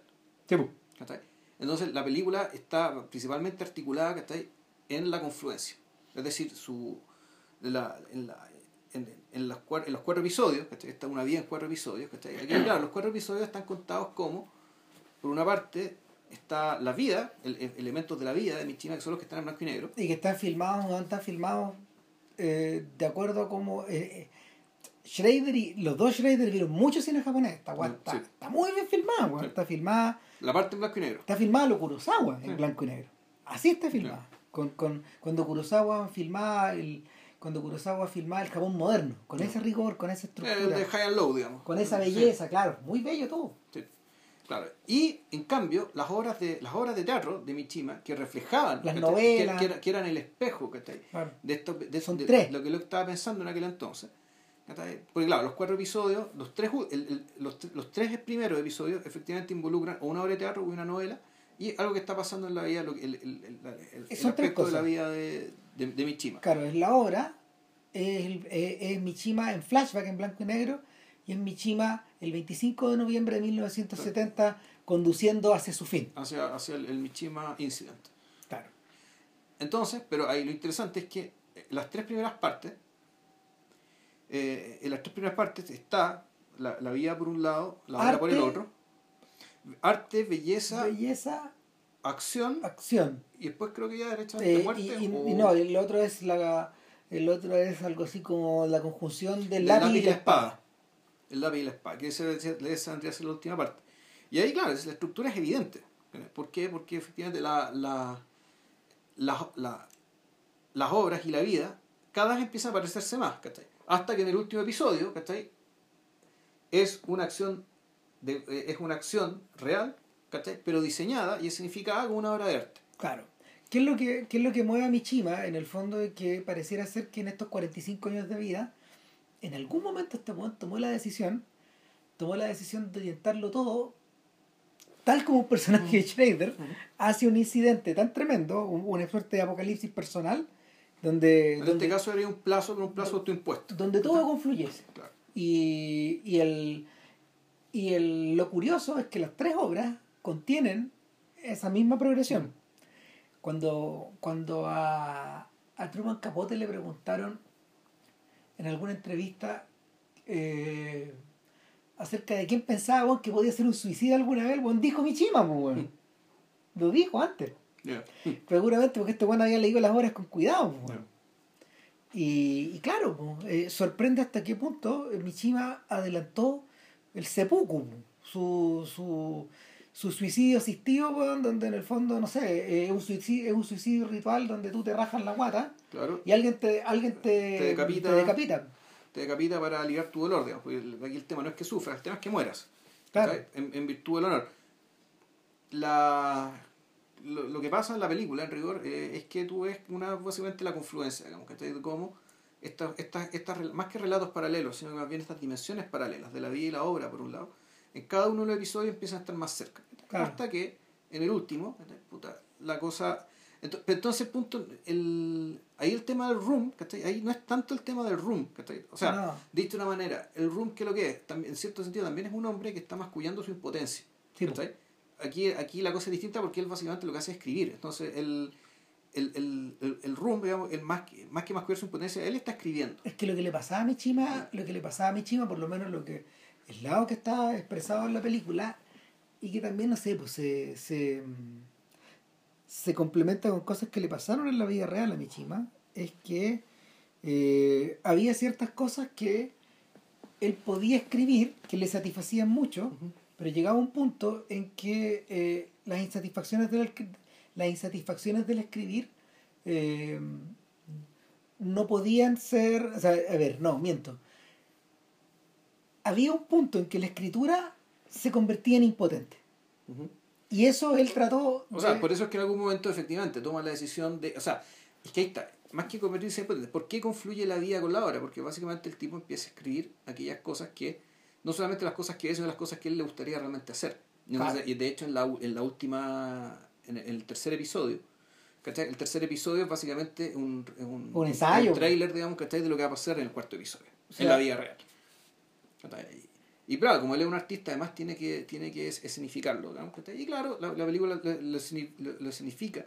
Y tiene un momento muy, muy logrado y muy lucido, pero que no voy a decir ahora, sino que lo tengo que lo quiero mencionarlo después cuando lleguemos a, al momento de, de, de- de la película de First Reform. Sí Claro. quiero decir de Michima que, eh, así como lo que está filmado en blanco y negro es brillante e impecable, lo que está filmado en color, ¿cachai? yo eso sí también lo noto anticuado y lo noto y se nota demasiado la mano de Coppola, ¿cachai? que es la misma mano de Coppola que estuvo en Cajemucha, en Ran, pero aquí no está bien ejecutado. El- Y, y también los sueños mismos de Kurosawa. el Hay un tema Eh, con el color ahí A que ver, está en, mal. en- en el primer episodio, en el primer episodio uno observa que en el fondo eh, el niño, el niño, eh, a ver, son todas las memorias infantiles combinadas con el templo de El templo dorado. el templo dorado. Y, y en la historia del templo dorado es la historia de es la historia de un sujeto que en el fondo tiene que matar la belleza del templo dorado para poder sentirse libre. Él anhela, él anhela eh, que este templo dorado en el donde él estudia y, él, y donde él trabaja eh, Pero ojo, es un él, pero en realidad son dos personajes que Sí. en el fondo es un, es un Chima disociado. exactamente. Que es el tipo cojo, pero muy lúcido a la hora de hablar, muy, eh, muy lúcido a la hora de pensar y también muy dotado para transmitir ese pensamiento. claro y, y, Y- y el tartamudo y el, en- y el tar- y el tartamudo que en el fondo responde a instintos primarios Claro. Precisamente por su incapacidad de hablar. Claro, y el Claro. tartamudo lo que hace finalmente, una vez que los americanos eh, fracasan, entre comillas, a la idea de arrasar todo Claro. Japón y, descu- y de destruir este templo y de, y de liquidar en el fondo este orden que aprisiona este cabro, Claro. Este buen va y lo quema, y se quema él. Claro. Ahora, en el segundo episodio, donde vemos las memorias juveniles de, Mi- Ujú. de Mishima, el descubrimiento de sus impulsos homosexuales, eh, que hasta el día de hoy los familiares lo niegan, pues bueno, no existe. Ya. Eso no existe en la verdad de Mishima. Él, existen obras que él escribió a propósito de eso, Ya. pero Mishima no. No, ah, por supuesto. Obvio que no. No, Hay obvio. cartas, pues, weón, de Mishima, weón, a, a colegas y a, Sí, claro. y a parejas y En todo. el fondo ya, o sea, la homosexualidad de Mishima, weón, es como el genocidio armenio, weón. Claro, no Ya, existe. no existe. ya. Entonces, entonces claro, eh, de hecho, eh, Schrader quería usar colores prohibidos, que es precisamente la obra gay de Mishima. Y la familia dijo, ni cagando. Entonces tuvieron que, tuvo que hacer la otra, la otra que se llama Kyoko's House, Ya. que en ese tiempo no estaba traducida y la tradujo Leonard Schrader, pues bueno. Entonces este weón tradujo, tradujo la, La la obra. obra para poder Filmarla. para poder filmarla. Y, y es la historia, es la historia de un weón, puta, es, es- es bien raro este caso, pues es la historia de un beatnik, de un pendejo que anda circulando ahí que, y que eh, tiene una tiene un profundo descontento con su cuerpo, con su rostro, con su manera de ser, con él, finalmente. Entonces en algún momento opta por algo que sí hizo Michima, Sí, que es el, culto, el culto al cuerpo, a- ultranza. O sea, de hecho, de hecho Michima se hizo sacar fotos medio pilucho, weón, de todo, weón. Sí, no, sí. O sea, este- y el. ¿Cómo se llama? Un Mishima que adoraba la, la, la imagen de San Sebastián. Sí, pero no era gay. pero no, era gay, no, no, era gay. No, no. Entonces, eh, claro, pues y este cabro, este cabro se mete en esta weá eh, y, y reemplaza una madre por otra. Su madre es la que es dueña de un local y que, y que en un confuso incidente es, es- agredida por un mafioso. Que le dé plata a, los- a- claro, le dé Claro. plata a la, a la dueña un.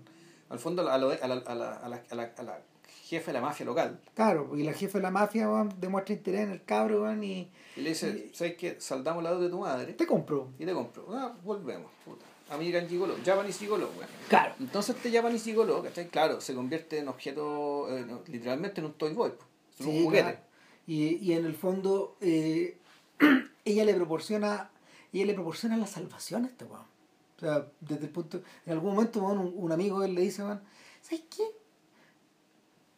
Hay que suicidarse, weón. Le dice, o sea, uno cuando uno, cuando uno alcanza cierta cumbre, weón, en, en el culto del cuerpo, en la forma en que en la forma eh, en la, en la forma en que el cuerpo alcanza la perfección, de aquí para adelante, weón, Es decadencia. todo para abajo, claro. así que hay que matarse, pues, weón, dice este weón. Y la pregunta queda volando en el aire, pero la solución que alcanza este weón es más simple. Al entregarme por entero a otro y entregar la responsabilidad de, de quién soy yo al otro, qué bolite, pues, weón. Y el weón, puta. O sea, es una lectura, pero otra lectura es que también entregarse a esta mujer en el fondo, ¿cachai? Es, Es uno entre- puede decir, es- es entregarse al, al, al mercado, Sí. Es venderse. es Por venderse. último, es venderse. Entonces, claro, esa es otra forma de decir, bueno, yo no, yo no, yo no escribo, ni hago, ni pienso lo que debo, ni siento, sino que hago lo que el mercado, digamos, me demanda hacer.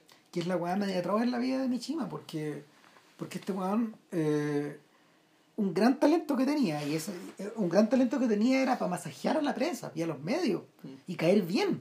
Era un weón muy Sí, simpático, po. weón. no, pues, y demostrar en las conferencias de prensa, ¿cachai? Que Puta. siendo un reconocido fascista, ¿cachai? Aún así, la gente iba a entrevistarlo y no va a tirarle pesadeces, sino preguntarle cosas divertidas y luego respondía, "Guau, muy divertidas también, y oh, todos se cagan de la risa, ¿cachai? Al punto que, no, y bueno, era tan simpático, ¿cachai? Que fue, se metió a la facultad de, de la Universidad de Tokio tomada, ¿cachai? Por, puta, por los radicales izquierdistas japoneses aquel entonces. Y lo fue- entretuvo, y se conversó con ellos, echó la talla, weón, ¿cachai? Le, le tiraban pesadeces, ¿cachai? Bien, las devolvía, ¿cachai? Así, pero en buena. Y todo el mundo se cagaba de la risa. Y, y claro, es como si José Antonio Cast, ¿cachai? Fuera, weón, a, a, al Arcis, weón. Bueno, ya no existe, el Arcis a la USACH, ¿cachai? Pero claro, José, eh, eh, Cast no es mi chiva, No, ¿cachai? No es obvio mi chiva. que no. No es mi chiva, weón. Puta, claro. Entonces, eh, pero así equivalente, y claro, y mi chiva, weón, Entonces- puta, de taquillito. Y ahí procede la disociación de este weón, porque es por que otro lado, mi chiva sabía algo que, eh, básicamente, que esto lo contaron cuando los locos, del- unos locos universitarios se, se tomaron la- el, CEP, el CEP, ¿ya? el Centro de Estudios Públicos, eh, y se comieron los, los canapés de un banquete donde estaba, weón, la mitad del, P- del PIB de Chile estaba reunido ahí, pues, weón. ¿cachai? Y estos weones llegaron, se fueron a la cocina, se comieron los canapés, weón, que se dejaron a los viejos encerrados. Y, y, y, y están todos los viejos cagados de susto, ¿cachai? Menos eh, Don Oscar Godoy, que fue profesor de la Católica, y salió a hablar con los cabros, ¿cachai? Y dijo, oye, muchachos, ¿qué pasa, weón? Claro, ¿por qué? Porque Don Oscar Godoy, como profe universitario, sabe que no hay nada más inofensivo, ¿cachai? Que los jóvenes estudiantes izquierda. Eso creo que lo dijo Gumucio, ¿cachai? Pero claro, pues, el viejo fue a hablar, ¿cachai? Puta, con una pachorra, así, con una- más que machorra, con una soltura, con una naturalidad, pero muchachos, weón, por favor. Bueno, y por eso fue que el CEP, el Centro de Estudios Públicos, se cambió el edificio del frente, que un tremendo búnker que para entrar al tremendo huevo, pero ahora era una casa expuesta, ¿cachai? Tú te Claro. llegabas y te metías, weón, ¿cachai? Claro, te metías en la cocina. Era una casa, weón. Es una casa, weón, ¿cachai? Es una casa. Entonces, claro, ahí fue Michima a meterse, Michima Ah. a meterse también sabía que los jóvenes de izquierda, o por japoneses y cabezas calientes que fueran, pero era bastante. Entendía a la perfección su público, Claro, weón. ¿cachai? Y puta, lo pasa el chancho. Pero esa era la maldición de este weón. Claro, pero en paralelo, él ya estaba pensando ¿cachai? en una obra de un complot, ¿cachai? de pitearse ¿cachai? De un complot hecho por jóvenes de una academia. gente, El crear una academia. Claro, entonces, claro, en la academia que él, o sea, al fondo estaba, en esa obra estaba ideando aquello que iba a hacer. ¿Por qué? Porque se daba cuenta que su escritura era impotente. Entonces tú decís, ¿cuál es el money room? El room es su ficción. Sí. Porque es ficción. pues, Por la medida que es ficción, es una ficción que tiene sus límites. Es decir, Hay tú, límites. tú, tú tú tú con ciertas palabras puedes cambiar ciertas cosas del mundo, pero a un ritmo y a una velocidad, digamos, ¿cachai? que probablemente no te acomode, ¿cachai? sobre todo si tienes la cierta idea de que no vas a, no vas a vivir mucho tiempo. O sea, este weón era un weón compulsivo, 30 novelas, 50 horas Sí. de teatro, weón. Puta, películas, weón. ensayos, weón, cartas. Se prodigó, se prodigó y, y la, la película la película es devastadora en un momento cuando weón empieza así, escribí esta obra, escribí esta otra y lo, y lo muestran recibiendo premios. Claro. Premios, premios. Y la escena es exactamente igual. Es un señor mayor dándole un diploma a este hombre. Claro. Y, y es como, en el fondo, es como que le estuviera dando un diploma a un niño. En un colegio. Claro. Eh, no hay gran diferencia. Y para este Juan, para este Juan es la agua trágica, no la vía. El Juan lo, lo, lo, lo, raconta de esa forma. Atroz, pues, no, no hay sensación de logro alguno ahí. Exacto. Es una suerte de carrera como de un hámster adentro de una. Sí, pues en el fondo hay, hay- a ver, si mal que mal, eso también el, la escritura, puta, en realidad son, son, puta, son todas formas del mismo oficio, esta, esta escritura de obras, de ensayos, de películas, ¿cachai? Estos programas, eh, los, los, los sesudos programas periodísticos, weón, ¿cachai? Donde la Oh. gente conversa, weón, y Oh. analiza cosas, weón. En el fondo weón, es, eh, entretenimiento burgués, weón, ¿cachai? El rentable arte entretener burgueses, weón. ¿cachai? Y difícilmente la cosa salga de ahí. ¿cachai? Y que además están hechos ¿cachai? Al, al ritmo, ¿cachai? y eso es lo peor de todo. Digamos, Michima era tan prolífico que pareciera que en el fondo estaba, lo que estaba haciendo era puta, aliviando el infinito, porque esto es algo que es infinito, el infinito aburrimiento burgués, weón. O sea, que hay cosas infinitas que son la estupidez, weón, la pulsión sexual y el aburrimiento burgués, weón. Son infinitos, weón. Son insaciables, weón. Entonces, weón, puta, tenéis que estarlo, tenéis que estarlo aliviando, digamos, ¿cachai? Permanentemente con sacar libros cada cierto tiempo, hacer programas semanales, weón, que tú te das cuenta que la gente que no tiene nada nuevo que decir, pues No, tiene que weón, estar y- toda la semana apareciendo, Y, y entre medio está esta weá heavy y atroz, pues, y ese fue- es, es un gran comentario de Schneider acerca de su generación, que es esta idea de la autoimportancia, pues, Mm. weón. Eh, en, puta, ¿Dónde chucha fue, weón? En The Irish Times, un weón le pregunta, así cara raja, weón, bueno, ¿y usted qué opina de, de cómo le ha ido a la gente de su generación? Puta, mire, weón, eh, a ver, mal no nos ha ido, mal no nos ha ido, hemos hecho buenas Mm. películas, pero la verdad, puta, la verdad, ¿qué quiere que le diga, weón? No, no- o sea, tampoco grandes weas hemos hecho, weón. Además, eh, bueno, ¿ustedes son, fueron amigos? Eh, no.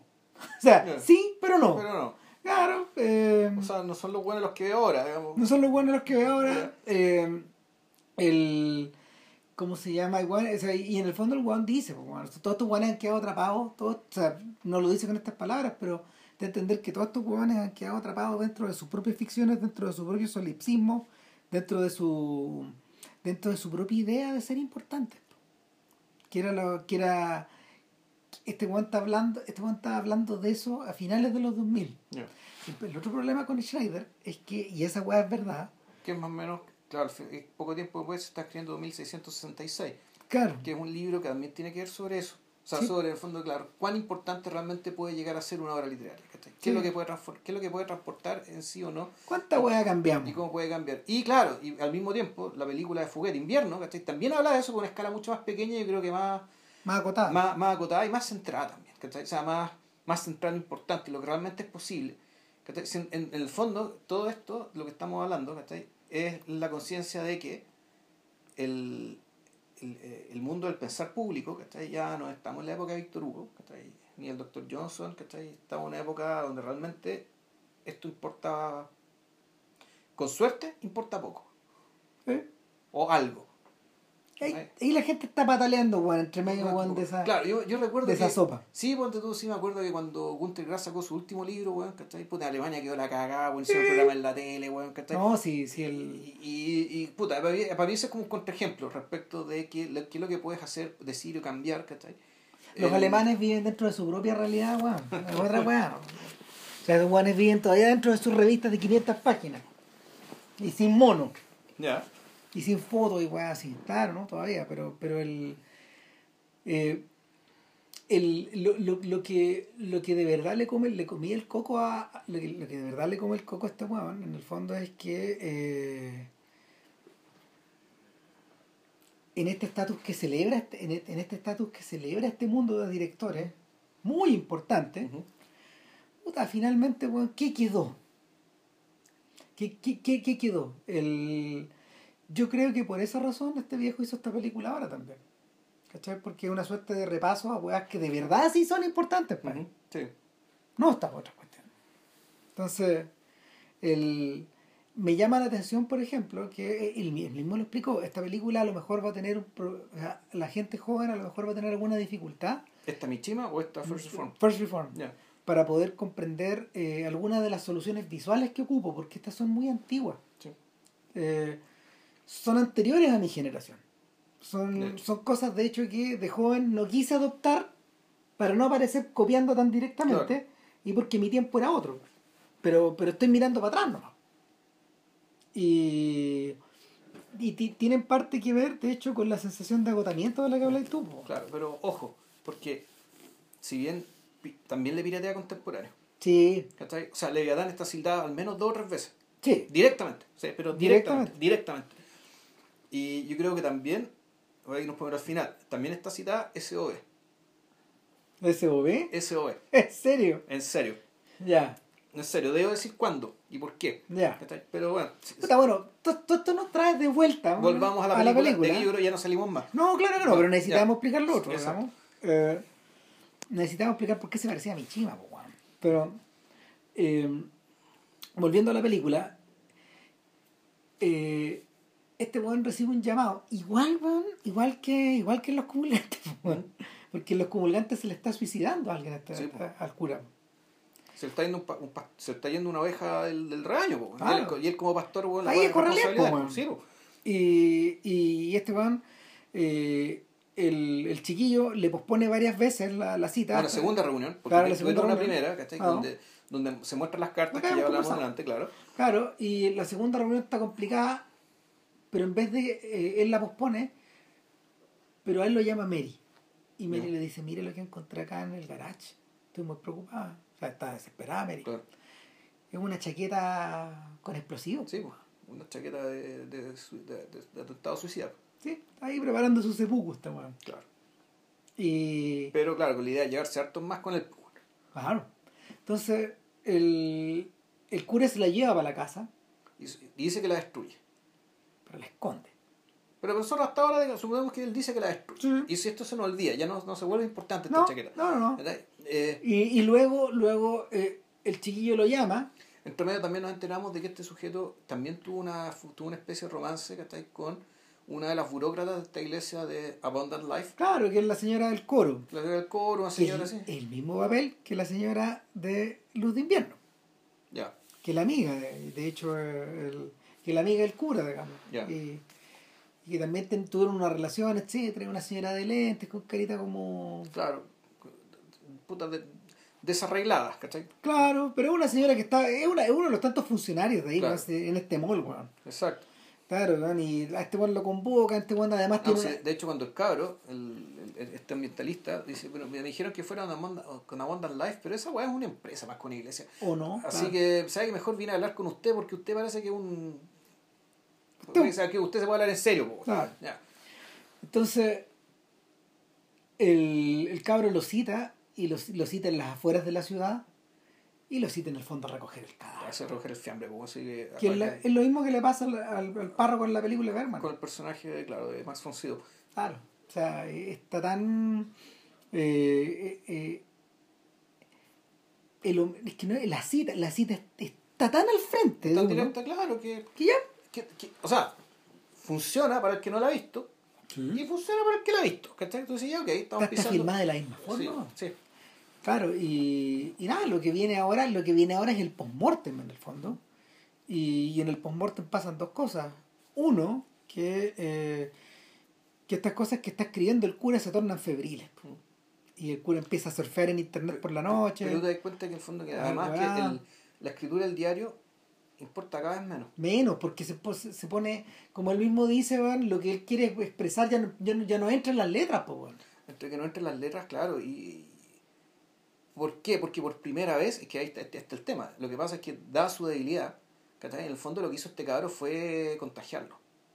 Lo contagió con el radicalismo ambientalista, con esta forma de pensar apocalíptica, ¿cachai? Y con y principalmente como un, un vehículo, un vehículo no egoísta, ¿cachai? Para canalizar su desesperación. Es decir, este cura ya estaba en la desesperación. que algo que ya estaba ahí. Claro, pero que además está vinculado con una causa común, que está vinculado con algo que, que trasciende su propia miseria, ¿cachai? Como individuo. Ah. Entonces, y, puta, el, entonces por lo mismo, ¿cachai? Puta, efectivamente este cura empieza a ser, y esto, de esto la película se trata realmente, aunque él se empieza a radicalizar. Aquí llega el corazón de la weá. es la weá, El, el weón se, se radicaliza. Yo siento que está mucho mejor expresado ese, ese cambio eh, que, en la que en la película de, de, de- Travis. No. Porque la radicalización de Travis es en la misma dirección. Hay mucha, ha habido muchas discusiones a lo largo de la historia de por qué Travis, eh, por qué Travis escoge a este candidato. ¿Por qué Travis escoge la idea del magnicidio? Eh, es, tan, es tan profunda la weá que en el fondo está este, e- esto adelanta cuando no cuando no estimula digamos los episodios de John Lennon O y de Ronald Reagan, Reagan, claro. claro o sea está en la cagada que, que, que el tipo que supuestamente atenta contra Reagan lo hace pa- por Jodie Foster pues. Sí. Entonces se mezclan las dos cosas ¿ah? acá, pero pero pero pero pero Schrader en ese momento ya estaba en, en- en- en lo de, lo de Bickle ya estaba arriba un punto. Sí.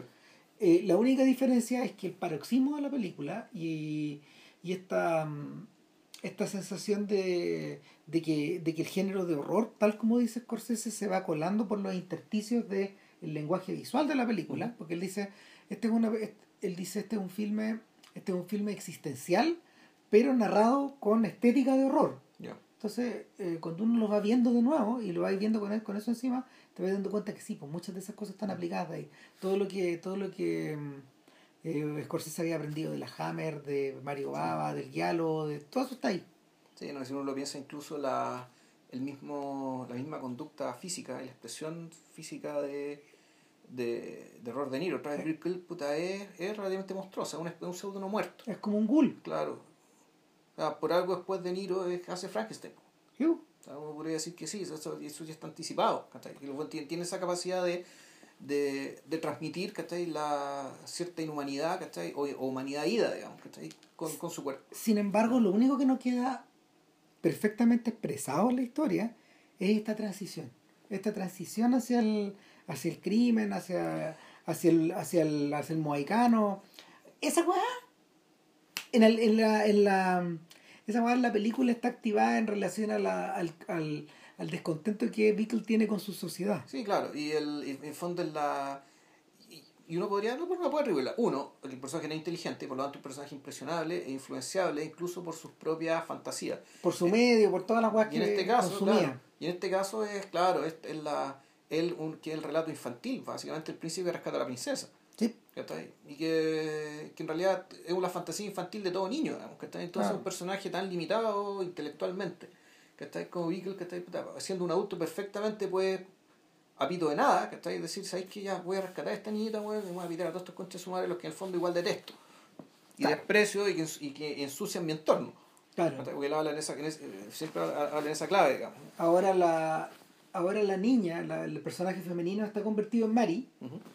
Y es una María embarazada. Exacto, que está embarazada. Claro.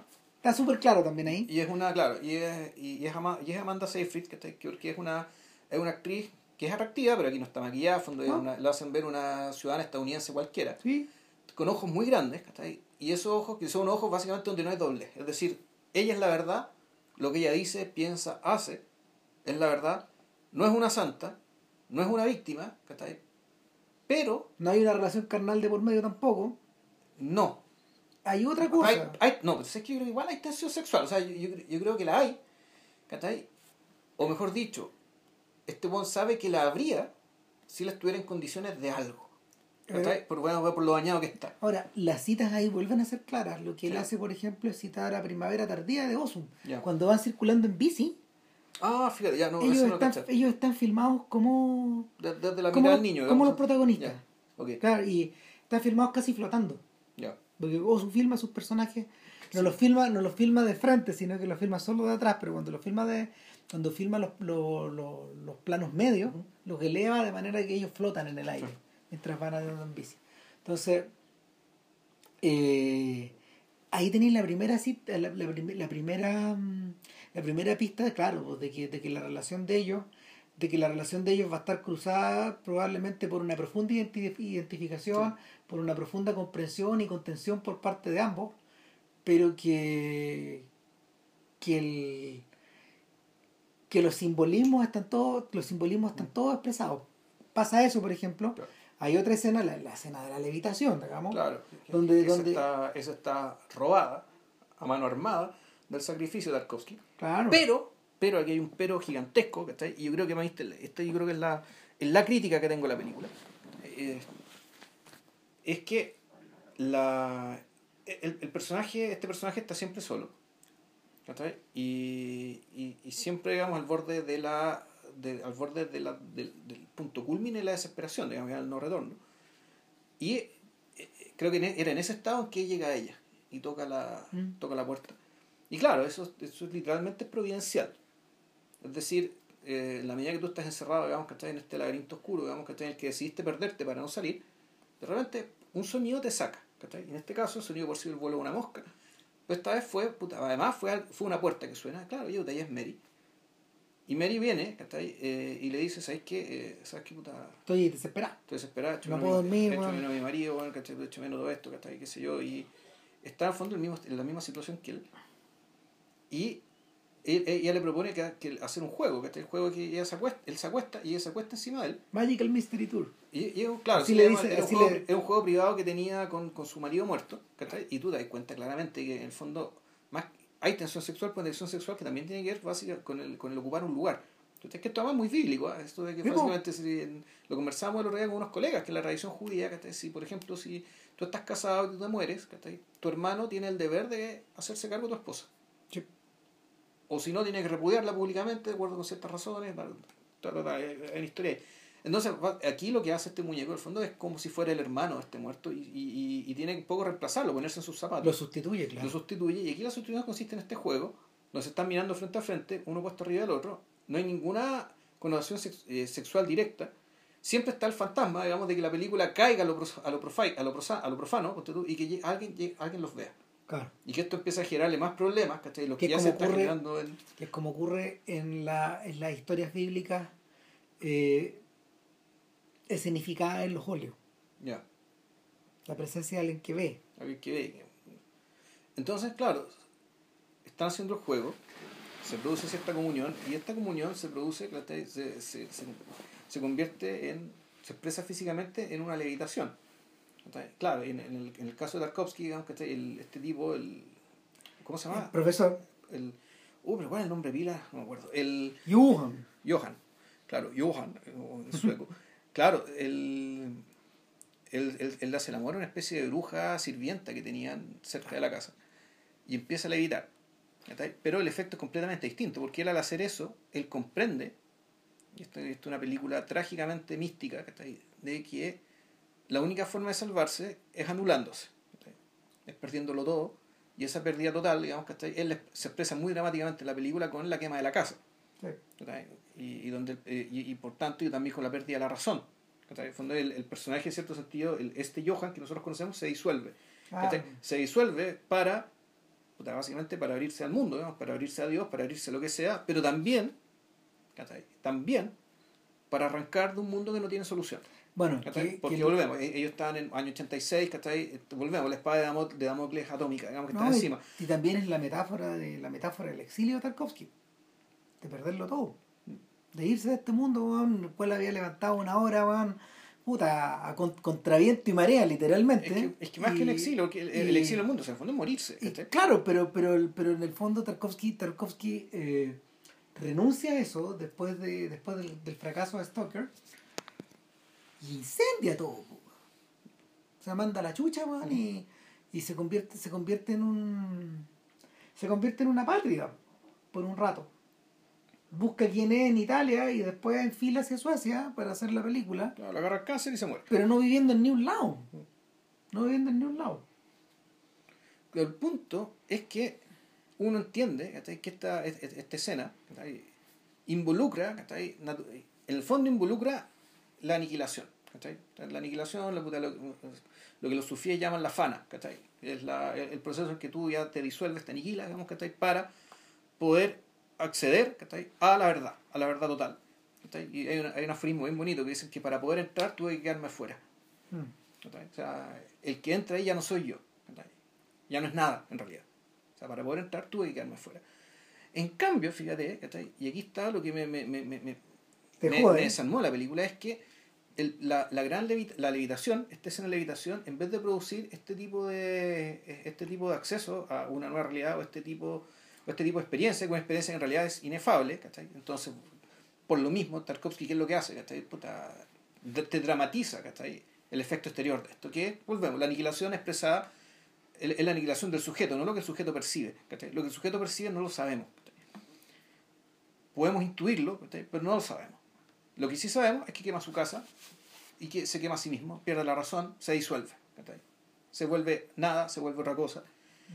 En cambio acá, ¿qué es lo que vemos? Vemos puta, una escena de paisaje muy bonito y después una escena de paisaje muy feo. Es decir, que lo que vemos, la expresión visual, gráfica de algo que ya sabemos y algo que ya sabemos que el personaje sabe. Yo Es decir, que, esta escena yo siento que aquí Schrader claudica. Aquí es, es que.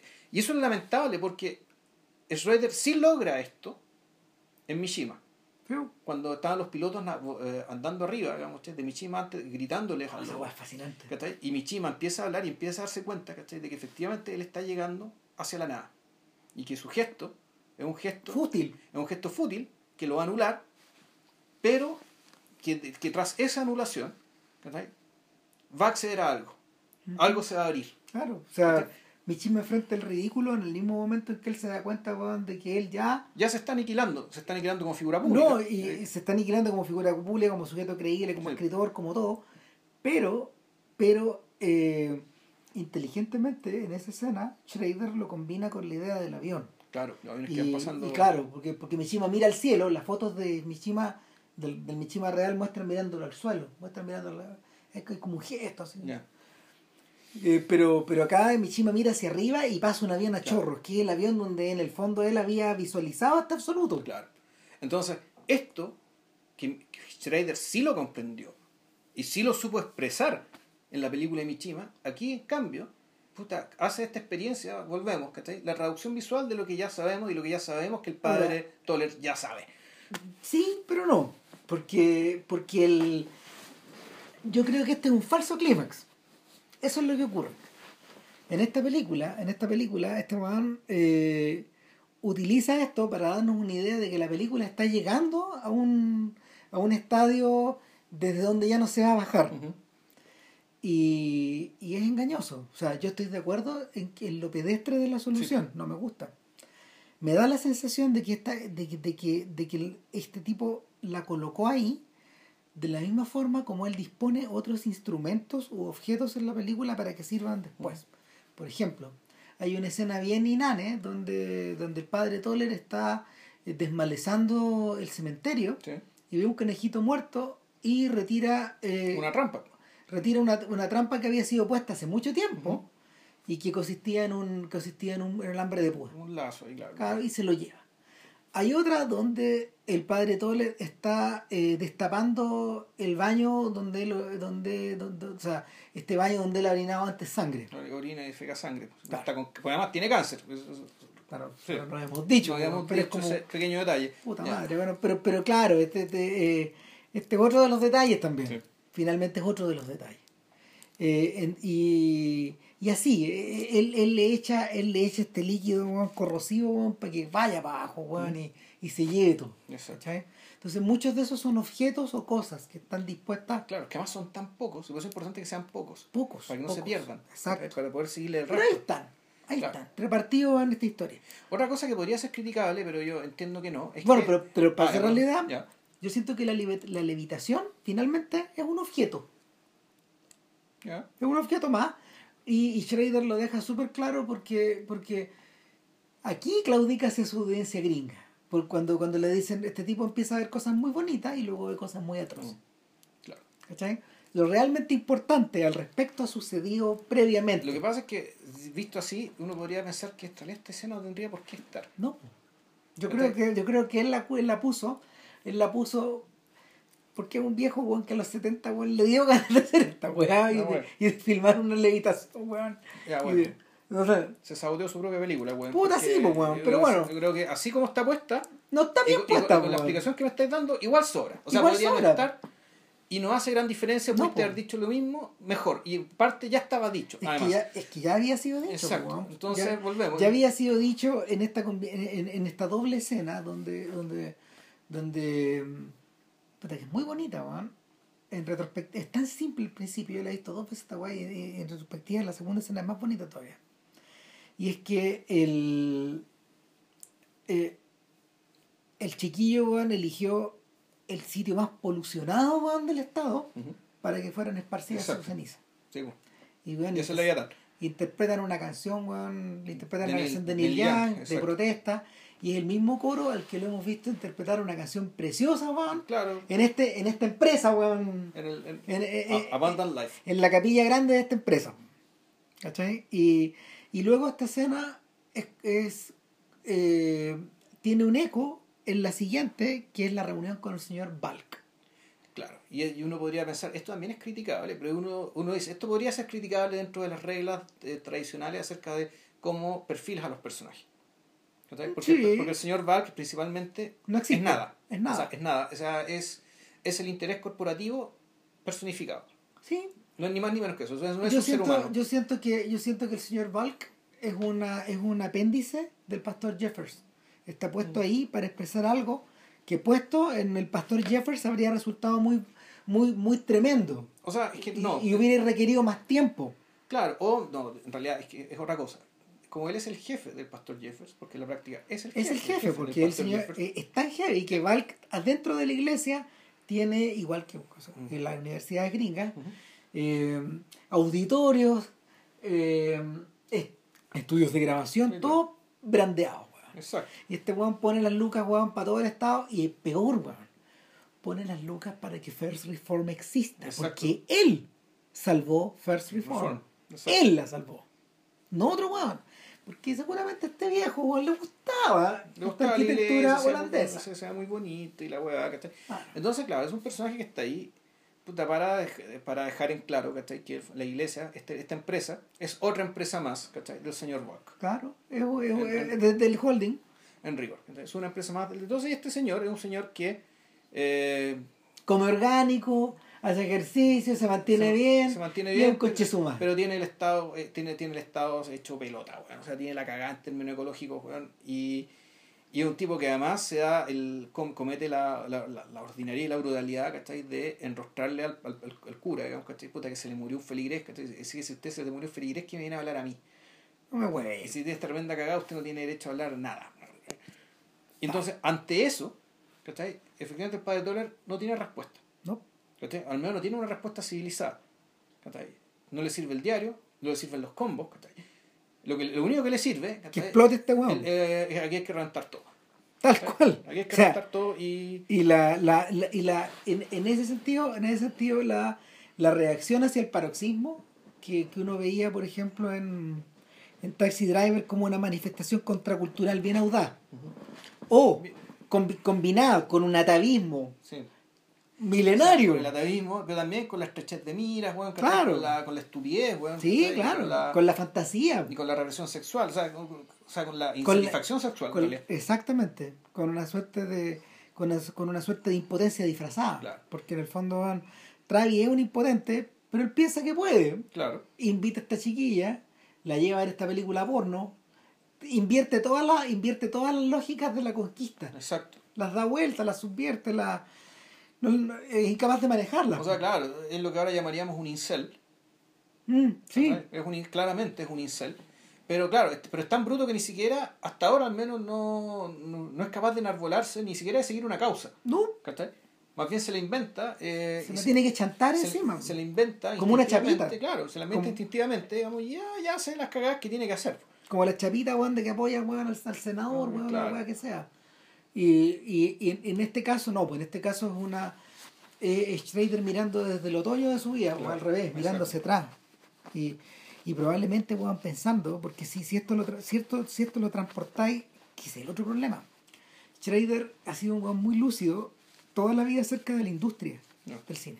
Es un tipo que, que no sé, pues, estaba muy interesado en el pay-per-view, por ejemplo, a principios de los 80, el cual decía, esta es una buena manera de comercializar películas en el hogar, Claro. ¿Cachai? Eh, es un weón que la idea de Netflix y todas esas weón no le resultan extrañas porque probablemente weón escribió de ellas hace mucho tiempo antes que existieran. Sí, claro, sí que el punto es que tú, tú para ser lúcido a este respecto, en realidad tú no tenés que pensar en la oferta, tenés que pensar en la demanda. Claro. Tenés que pensar en qué es lo más cómodo para las personas. Entonces, Schrader tiene la maldición, weón, de haber adelantado muchas huevas de la industria, muchas, muchas, muchas, con mucho tiempo. Y nadie lo pescó. Es que, es que, Ya. es que en, en Ahí, el fondo, casandreando la en existencia. el weón. fondo él se sabe una hormiga de esta weá. Muy y- y claro, y sin el poder, sin el- sin- con, a lo más con poder para poder seguir haciendo películas. Ya.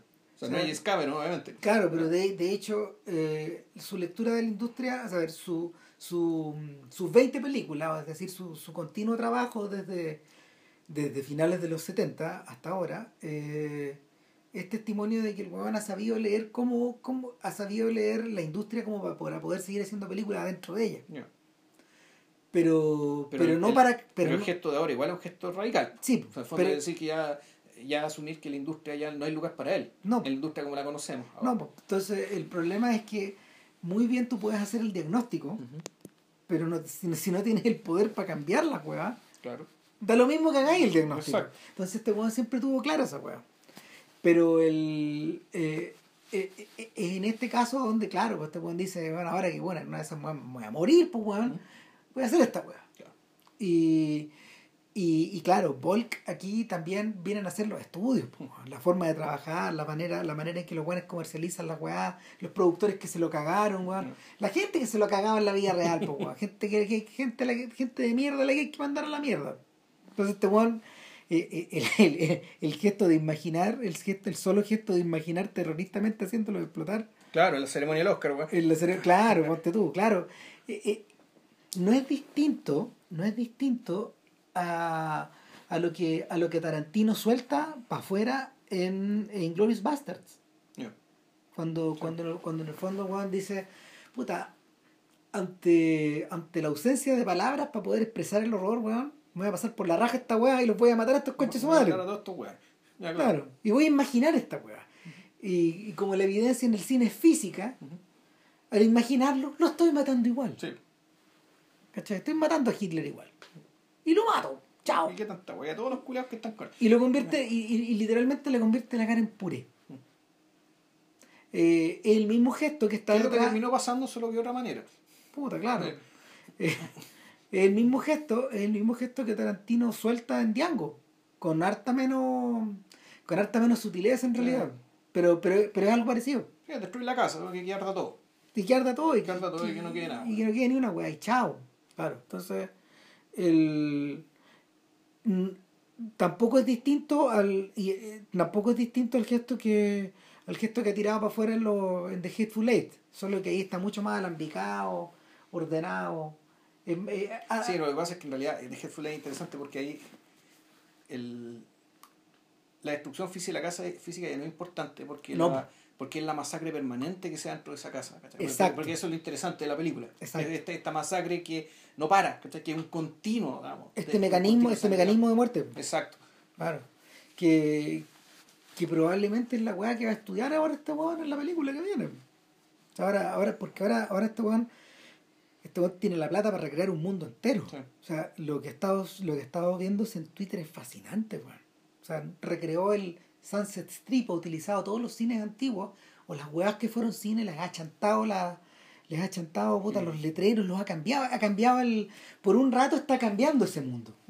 Y de hecho los tipos que están fascinados sacando fotos Twitter, la están, pero claro, porque porque público, ¿no? Sí, pues, no, claro, pues porque porque los letreros se están volviendo cada vez más grandes, pues bueno.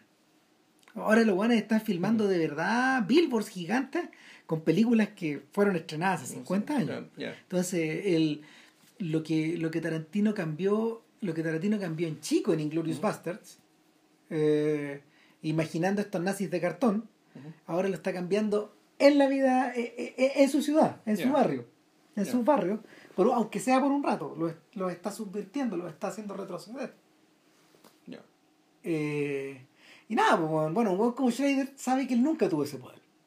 ¿cachai? Y, y, que sus gestos, sus gestos siempre van a ser... Eh, hay, que, y que hay una cosa hay, hay una cosa fascinante con el estilo trascendental porque todos los gestos que hizo esta gente todos fueron en pequeño.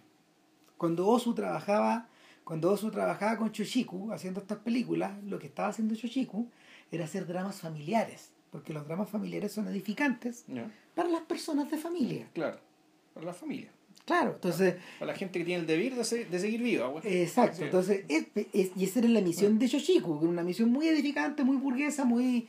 Puta, también, y, también de buenos sentimientos, así que estamos con guas, y los viejos estaban interesados en que, que se, hicieran esas películas. Eh, en el caso de Dreyer, en el caso de Dreyer, weón, puta, lo que pasa, lo que le pasaba bueno, a Dreyer, weón, era que eh, las películas que hacía Tarde Malinuca eh, eran gestos tan pequeños en esa industria, eh, tan minúsculos dentro de esa industria tan grande, que pasaban colados, pues, ¿Pero era tan grande la industria danesa? es que toda la industria del norte, la industria alemana en el fondo de hacer películas, porque todas estaban, era una pura weá. Ya, okay. ¿Cachai? O sea, todo era muy pequeñito en el fondo, Dreyer era insignificante ahí. Los que lo volvieron gigante fueron los franceses. Pero claro, fue, provino de afuera. Pero vino de afuera, lo mismo que pasó con Bergman. Para, para, para Sven Film Industry, Bergman era un tremendo valor porque era un weón que les tenía películas todos los años, pues Uno tras otro, tu madre. Entonces, eh, estaba ahí, pues weón. Era un weón que te da y, y, no le iba mal, y ¿cachai? Entonces. Pero Bergman, a diferencia de Scar, sí fue importante. Sí. Importantísimo. En toda Europa. Esa es la tremenda diferencia. Entonces, un weón como, un, un como Schrader dice. Puta, pero Tarkovsky también es, es filmado en grande. Sí, es, Esos esfuerzos mayores. No, pero es que ese no tenía, no tenía remedio, no. estaba cagado. Claro, y, pero bueno, él no estaba originalmente en el primer libro del, del, estilo trascendental, claro. estaba pensando en él. Bueno, lo, lo, que, pero lo que ocurre con el estilo trascendental es que por lo general, por lo general va de contrabando. Sí. ¿Cachai? Y va de contrabando y son películas que cobran importancia capital después. Se hace con pocos materiales, con pocas cosas, lo de poca gente, eh, todo chico. Todo chico. Un poco cine.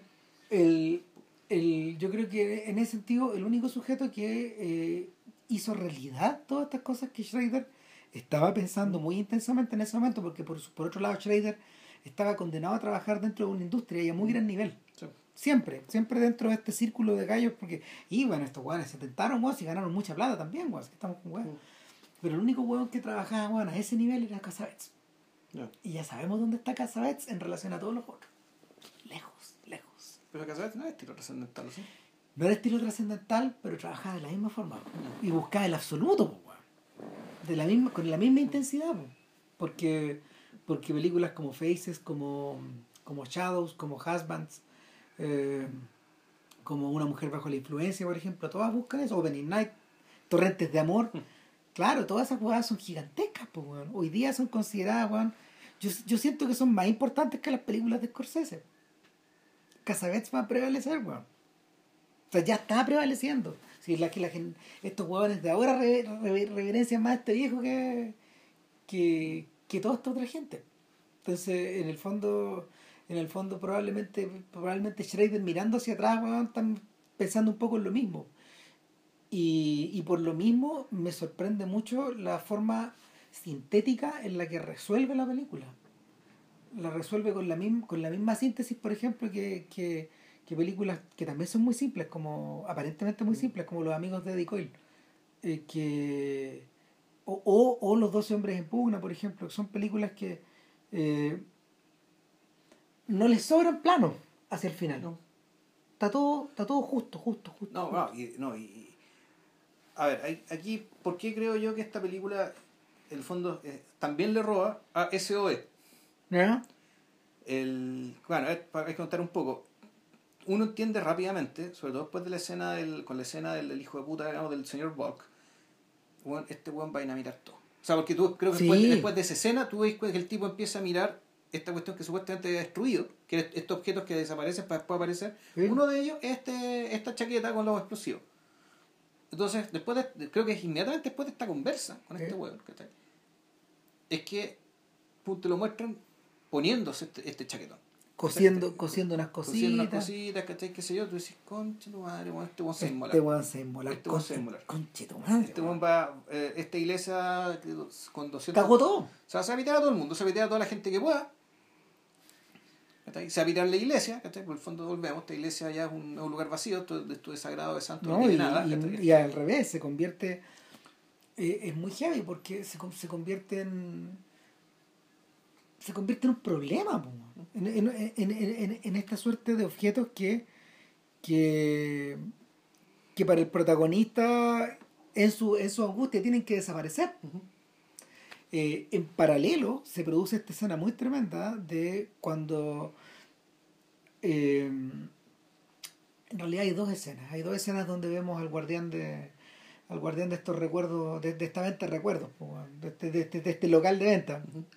Y es una donde en realidad él cuenta la historia de la iglesia nos, nos informa Claro. de estructuralmente qué es lo que queda lo importante que es etcétera. Y un guan lejos hasta una propina Sí, claro.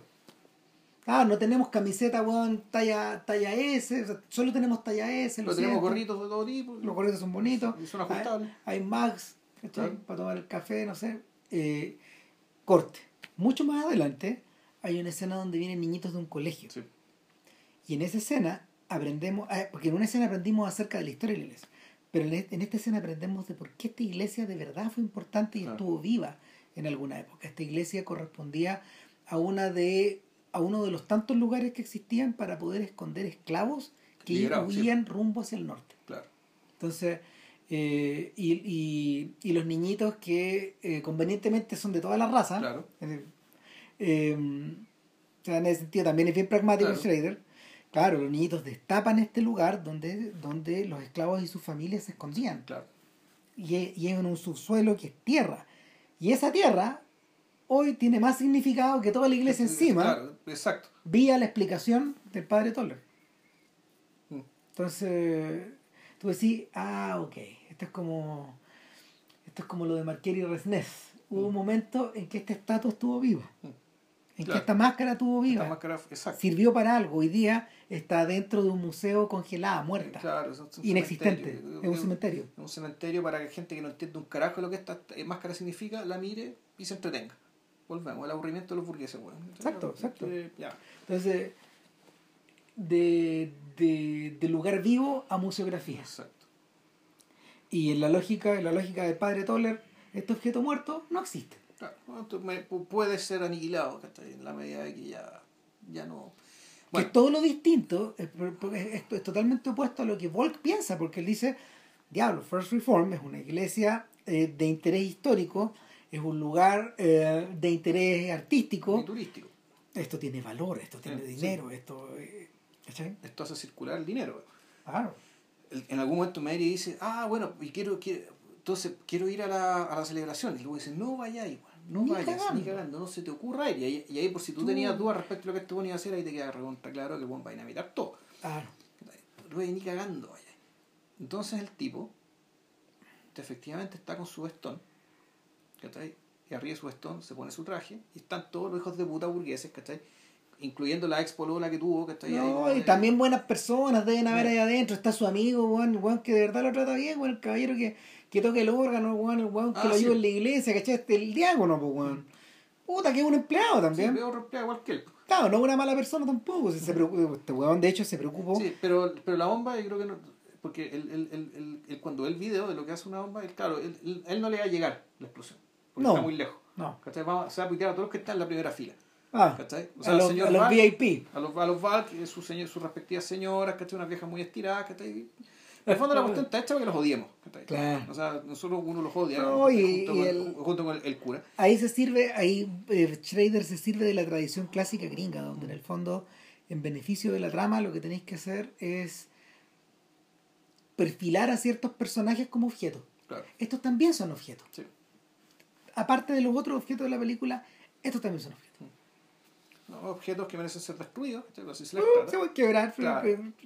etcétera. entonces de acuerdo a la lógica de esta película. El weón se está preparando, va a hacer para su esto, ponerse la ropa, y de repente ve que está Mari entrando a la iglesia. Conche Dice, su madre. madre, esta mina huevona no me hizo todo. caso.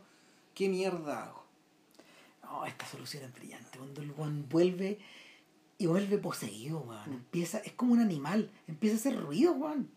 Empieza a gruñir, a gruñir como un animal, y aquí, claro, ahí tú das cuenta también de que, en el fondo, el gesto de la autodestrucción, más que destrucción del otro, es autodestrucción. ¿Por qué? Porque dado que no se puede autodestruir con la bomba, ¿cachai? Para no matar a Mary ni hacerle daño a Mary, el weón agarra el alambre púa, ¿cachai? Y la, la rampa estos objetos que aparecen, que desaparecen para luego aparecer. Este alambre púa, la rampa el conejito, ¿cachai? La agarra y se la empieza a amarrar en torno al cuerpo. ¿cachai? Como un poco como San Sebastián, digamos. Sí, sí, sí. Y, y, Se fondo- empieza a meter en el empieza- cuerpo, weón. claro, Es impresionante o sea, el efecto. en la, la corona de espinas se la pone en el cuerpo. Sí. La- empieza él a convertirse, y con la, con la esperanza, ¿cachai? Yo creo que es lo que está pensando, de morir desangrado, digamos, ¿cachai? Mientras estaba ocurriendo el, el evento de mierda este. En que- matarse, weón. no, si ya no- Mientras tanto, el pobre Jeffers, weón, eh, urgido porque su jefe lo está lo hueveando. está ¿por qué no- ¿no? ¿Por qué no empieza esta wea? ¿Por qué no empieza esta ¿Por weá? qué no empieza esta Partamos esta weá. Partamos esta wea. ¿Por qué no empieza esta wea? ¿Dónde está este weón? Es como lo diría un, un jefe chileno. ¿no? Y lo van a buscar, puta, y no, no, no, no, no, no suena, la, no responde nadie a la puerta, qué sé yo, weón, ¿cachai? Mary pregunta, pero ¿dónde está, dónde está el padre Toller, weón? Puta, no sabemos, weón, ¿cachai? No, no, y no la muestran yendo. No. No, no, la muestran yendo. Corte a Toller, weón. Toller está agarrando weón, un tremendo vaso weón, de diluyente. Del weón. diluyente y le está echando las- los objetos que aparecen y desaparecen, se desaparecen, se- para tomárselo con whisky, creo. No, no, no, botó el whisky. Botó el whisky, ah, y ya. llenó de diluyente. O sea, y volvamos, un tipo que en realidad se estaba envenenando toda la película y lleva envenenándose años. ¿Qué tanta ¿Qué weá? tanta weá? Vamos, damos, demos un paso siguiente. Lo que parece ser, y aquí volvemos, lo que, ves, lo que parece ser una, una diferencia cualitativa, en realidad siempre fue una diferencia cuantitativa. en el fondo aquí lo que hizo fue acelerar el ritmo, ¿no? Y, y también te estás dando cuenta de eso. Y claro, ya en algún momento el buen dice, ya, que empiece esta weá nomás, ¿cachai? Y que, empiece, y que cante la, la, la, la señora del coro. Empieza a cantar. Empieza a cantar una, un himno religioso bien famoso, este Sí. Leaning, Leaning, The Grace of God, no sé, la punta larga, weón. Sí, sí. Y, y en eso, ¿cachai? Y, y eso que se escuchaba muy bonito al principio de la película, estos chiquillos cantando, Claro. tan ordenados, weón, puta. Es chora esa escena, weón. El cura también está, el cura también está como escuchando, muy agradado, weón. Ayudo, en, en, en- ya cuando vamos en la tercera canción, esa tercera canción no tiene ningún significado, está vacía, weón. No, claro, y No hay nada ahí. claro, y aparte que tú sabes, que- entonces, ahí, ¿qué, qué es lo que pasa? Aquí viene el momento de que creo yo que es SOE, que cuando llega Mary y abraza a este weón, este weón está con las púas encima, qué sé yo, ¿cachai? Y, él, y, y se abrazan y se empiezan a besar, Y la cámara la gira. cara empieza a girar, y claro, y como sonido de fondo se escucha esta canción, que esta, está, es una canción que está cantada en el templo de la hipocresía, ¿cachai? por una funcionaria, digamos, ¿cachai? sin muchas luces, ¿cachai? de esta iglesia que en el fondo es una empresa, ¿cachai? para complacer a esta manga de burgueses hijos de puta, ¿cachai? partiendo por el hijo de puta mayor, ¿cachai? que es el que tiene destruido el Estado, y sin embargo, esta canción casa perfectamente con el momento ¿cachai? y con la unión y la comunión final de Mary con el padre, así como en SOB, la canción que cantaba Julie Andrews, en la mascarada que era el funeral de este director, ¿cachai? sí tenía un valor, y tenía un valor estético, ¿cachai? y él que era celebrando la amistad de los otros hueones ¿cachai? que, de- que decidieron no ir a esa mierda, ¿cachai? y que sin embargo, esta canción, que es una canción muy bonita, muy bien cantada, que en el fondo es como, claro, eh, es un área de ópera saliendo el water, ¿cachai? Es, puta, porque esa weá es un water, ¿cachai? Ese funeral era un water, esa iglesia de mierda es un water, ¿cachai? Sin embargo, de ahí sale algo, ¿cachai? Sale algo que tiene sentido con la mitad edificante y la mitad real y la mitad auténtica de esta historia. Claro. ¿cachai? O sea, el efecto es exactamente el mismo, pero lo que tiene esta película, además de, de, de brillante, digamos, ¿cachai? es que ha logrado este efecto, ¿cachai? de juntar lo noble digamos, con lo espurio, y y con, con algo que de origen es puro y sin embargo funciona como un todo, la, interrupción al negro, el, el, el, corte negro es absolutamente súbito. Porque la, la, la escena, la, la, escena te sugiere, por el movimiento, por el ritmo y por la producción de la canción, que esto debería seguir. Esto debería tener una, una culminación, entre comillas, armónica estética, digamos, En función de un, de un tiempo ya predeterminado por los elementos que escogiste. Y sin embargo, la película se acaba como, una, como de un machetazo, de un hachazo, de un hachazo que cae en la oscuridad. Y claro, tú decís esto por qué. La verdad, y no lo sé. No sé si se quiere recalcar el efecto, el efecto de que, bueno, aquí estamos viendo una ficción. O eh, decirnos en realidad que todo esto que te están mostrando todavía no tiene ninguna importancia. O mejor dicho, la, la necesidad de terminar la canción al ritmo de la música y el ritmo de los movimientos que te estoy mostrando ya no tiene ninguna importancia. Lo importante no está, no está en esta forma. En otra parte. No lo sé. Es mira, bueno, especulo. Ahí está citada otra weá. El final, está citado al final de Los Sopranos. Ah. Pero, pero aparte, pero, pero más allá de eso, a mí lo que me llama la atención profundamente eh, es que en esta, en esta serie de, en esta serie de, de cuadros que vamos viendo hacia el final, toda esta secuencia final, toda esta secuencia de desenlace, lo que, lo que Schrader nos, nos parece ofrecer son distintos finales. El final de la explosión, sugerido. Claro. El final de. Un, un, final. Un final. Un final impotente donde en el fondo se realiza este, esta, esta, esta ceremonia al completo. También está el, eh, este, este, final de, de, Este final de la automutilación compartida. Compartida. Que, claro, que, ella se empieza a, clavar también. Claro. Que algo que debería pasar por claro. física simple. Y, y, también está esta idea, también está esta idea del envenenamiento. ¿Cachai? Están todos esos finales, uno, uno montado arriba de otro, en forma frenética. ¿Cachai? Y ir rematando, ir rematando, ir rematando en este, en esta suerte de subida al cielo, en este instante de éxtasis. Que incluso uno podría asumir que esto es un final imaginado también. Sí, pues a eso voy, que, que, en el fondo eh, lo, que lo que se desilvana acá pareciera ser el pareciera ser la ilusión de esta ficción, donde en el fondo dice, ok, eh, Schrader dice, pongo esta, una ficción arriba de otra, esta, esta, esta, mm. esta, esta, como, como cartas unas arriba de otras. ¿Cachai? Y, en esta acumulación, en esta acumulación donde en el fondo estáis construyendo hasta escalar al cielo, no hay ascenso posible, no hay final posible, no hay culminación posible. Bueno, hace falta recordar otra cita más, porque esta, este giro circular es el giro de vértigo también. Bueno, hartas películas que lo y claro, y, pero, pero, pero sobre todo para nosotros, para, para este mundo, digamos, para este mundo audiovisual es el giro de vértigo. Y para, y para quien quiere ir más atrás. la luz verde, ¿no? Claro. Cuando, cuando, Exacto. Pero al mismo tiempo, esa clase de giros son los que Dreyer incluye en Ordet. No completos, pero, pero Ordet está repleta de estos giros en torno a un eje.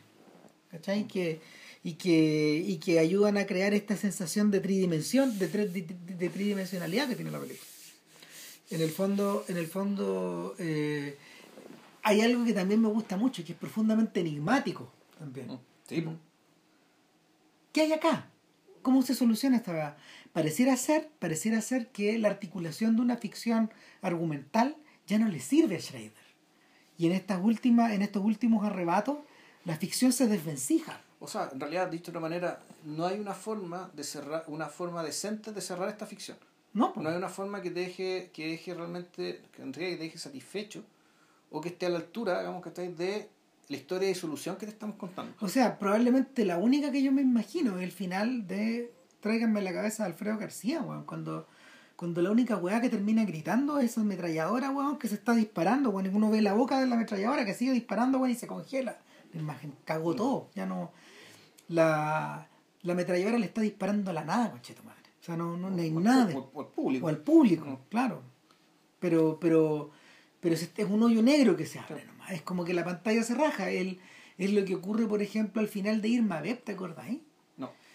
Puta, que al final de Irma Beb, eh, al final de Irma Beb, este, en Irma Beb, ¿te acordás que eh, Jean-Pierre León era un, director súper loco que, que, en el fondo contrataba una, a, a, a, que se la jugaba y decía, para poder recrear a Musidora y, y, y cómo se llama y, y convertir a Irma Beb en un objeto de culto actual en uno posmoderno todo lo que tú quieras etcétera entonces la operación la operación intelectual de, de Jean-Pierre Leo era perfecta en términos en términos de artístico.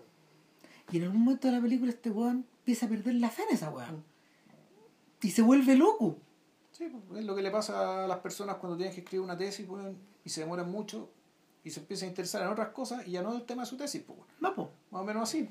O sea, yo supongo, ¿no? Y bueno, en realidad esa película también es una coda a Noche Americana. pues. sí Está el mismo. ah también Leo está el mismo Leo. pues. Entonces, la- la- lo que le pasa es que en la última secuencia de Irma Beb, este, este weón le dice, puta, pero ¿sabes qué? Antes de volverse loco, antes de, antes de mandarse a, de irse a la mierda, Leo alcanzó a montar unas escenas de Irma Beb. Veamos cuáles son. Y puta, son, son unas escenas, weón, sin estructura, Un galimatías, claro. con rayas dibujadas encima, ¿cachai? Y finalmente, claro, la película se disuelve en eso. Claro, él es un poco como, es como la obra, la obra maestra desconocida de Flaubert, ¿no? Sí, claro. Es, es la, es como, claro, es un poco la misma lógica. No hay La- manera de escribir esta weá. O sea, el, o sea, claro, el resultado de la sobreconcentración, ¿cachai? De la búsqueda de la, de sobreconcentración en busca de lo perfecto, el fondo lo que te genera, claro, puta, es el arte moderno. Claro, ¿cachai? por un Es lado. que es- el entender que con las, con las herramientas que teníamos, ¿cachai?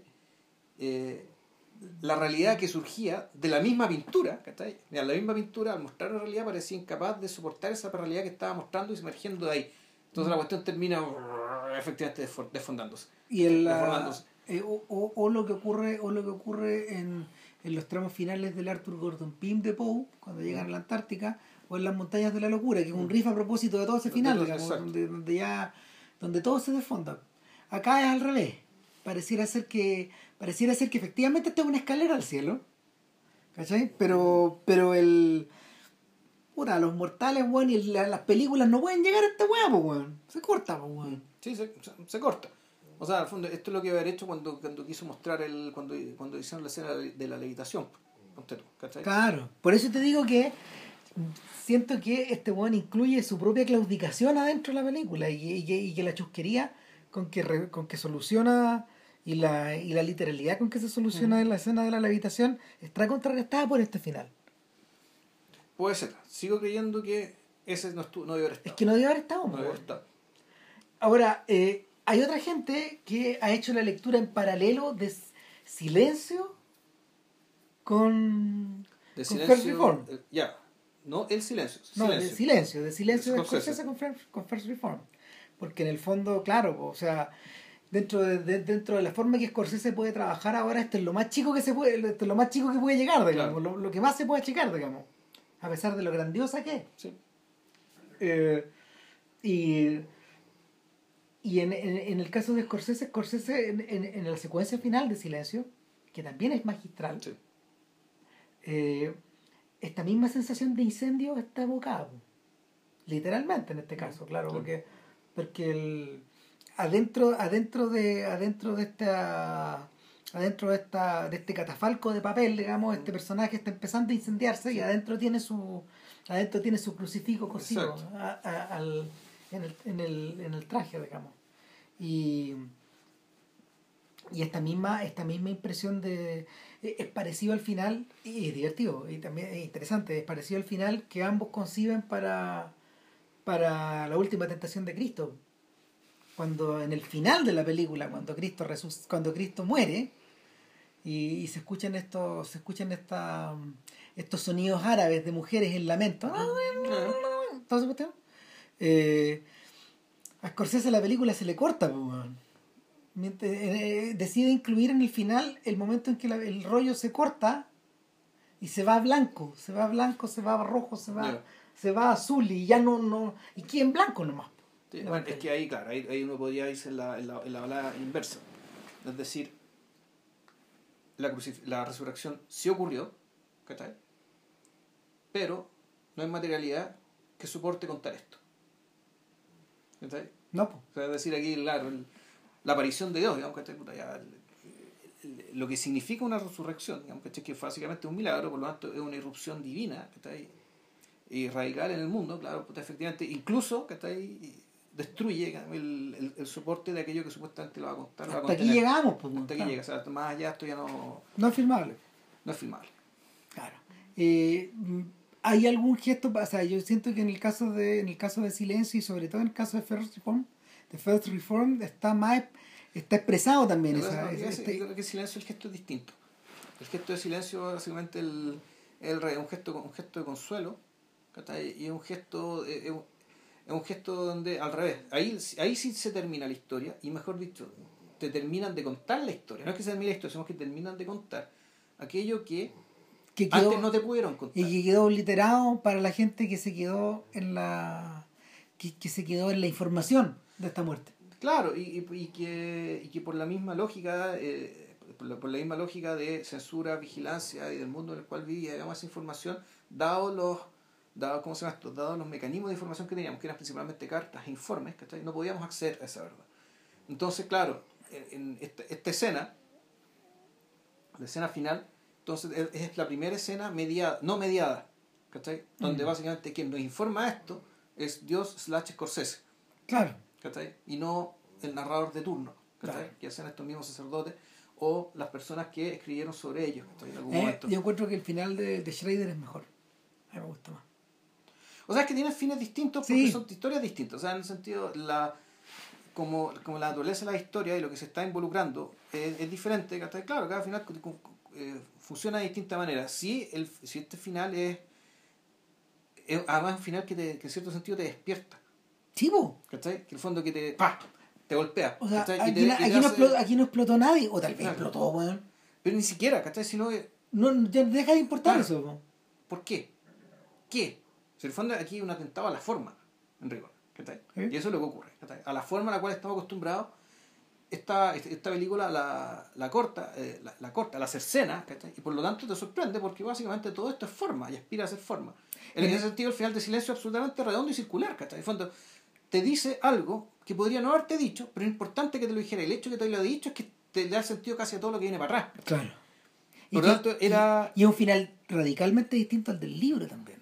Ya, sí, po. Porque en el libro el personaje, es lo, lo fascinante del personaje y de la narración es que va progresando hacia maneras y estructuras cada vez más impersonales Claro. de poder contarnos Claro. en una narración y queda convertido finalmente en un informe en de- una, en una estadística, en en una anécdota, en nada. en nada, en En el nada. fondo es nada. no.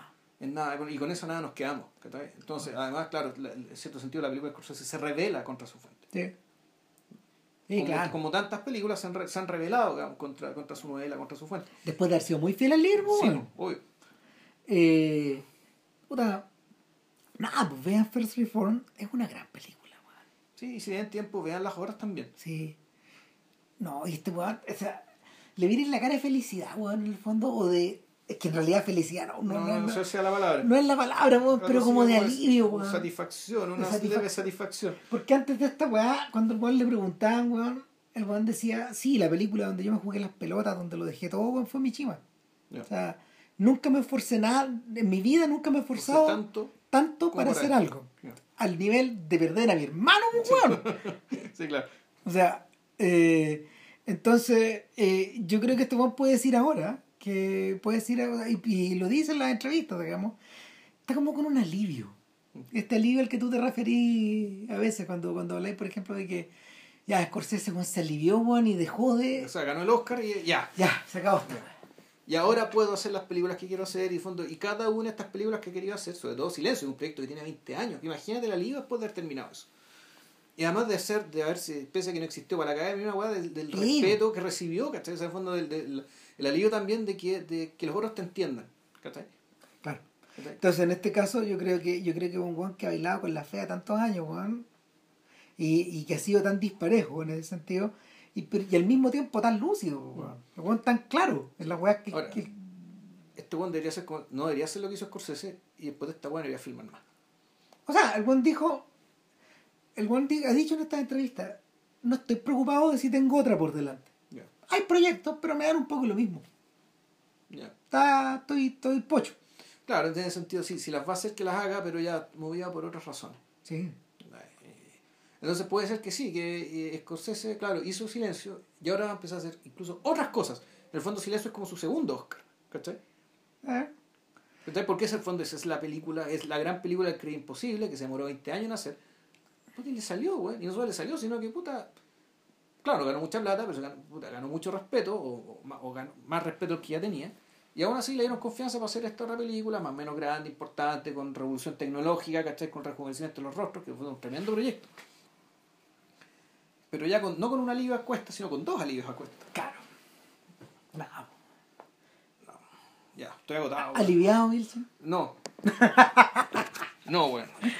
Ya, próxima semana. Próxima semana. estamos- estemos- nos vamos a devolver hacia el origen de esta weá, digamos, al, al mundo, al mundo a, a los años en que, en que Schrader era joven y vamos a hablar de. La idea es hablar de. de eh, tres películas de Dennis Hopper. de Danny Hopper, claro. O sea, eh, eh, Easy Rider, The Last Movie. Movie y Out of the Blue. Out of the Blue. Son tres películas de la década de los 70, en rigor. Sí, claro. O sea, y en el fondo es lo que es, es la trayectoria. Son, son películas que de alguna manera delinean una trayectoria de un anticineasta, un weón que en el fondo weón, hizo películas weón para arder nomás. O sea, en cada, en cada una de estas tres películas el weón en el fondo apostó a- dan- apostó muy en serio hasta el borde y se quemó en todas. En una se, se forró de se forró de dinero, digamos, pero pero Pero no es lo que él quería. pero no es lo que él Lo quería. esperaba. No, y de hecho cuando tú ves la película, eh, queda súper claro que él... Está preocupado. Cualquier weá, pues.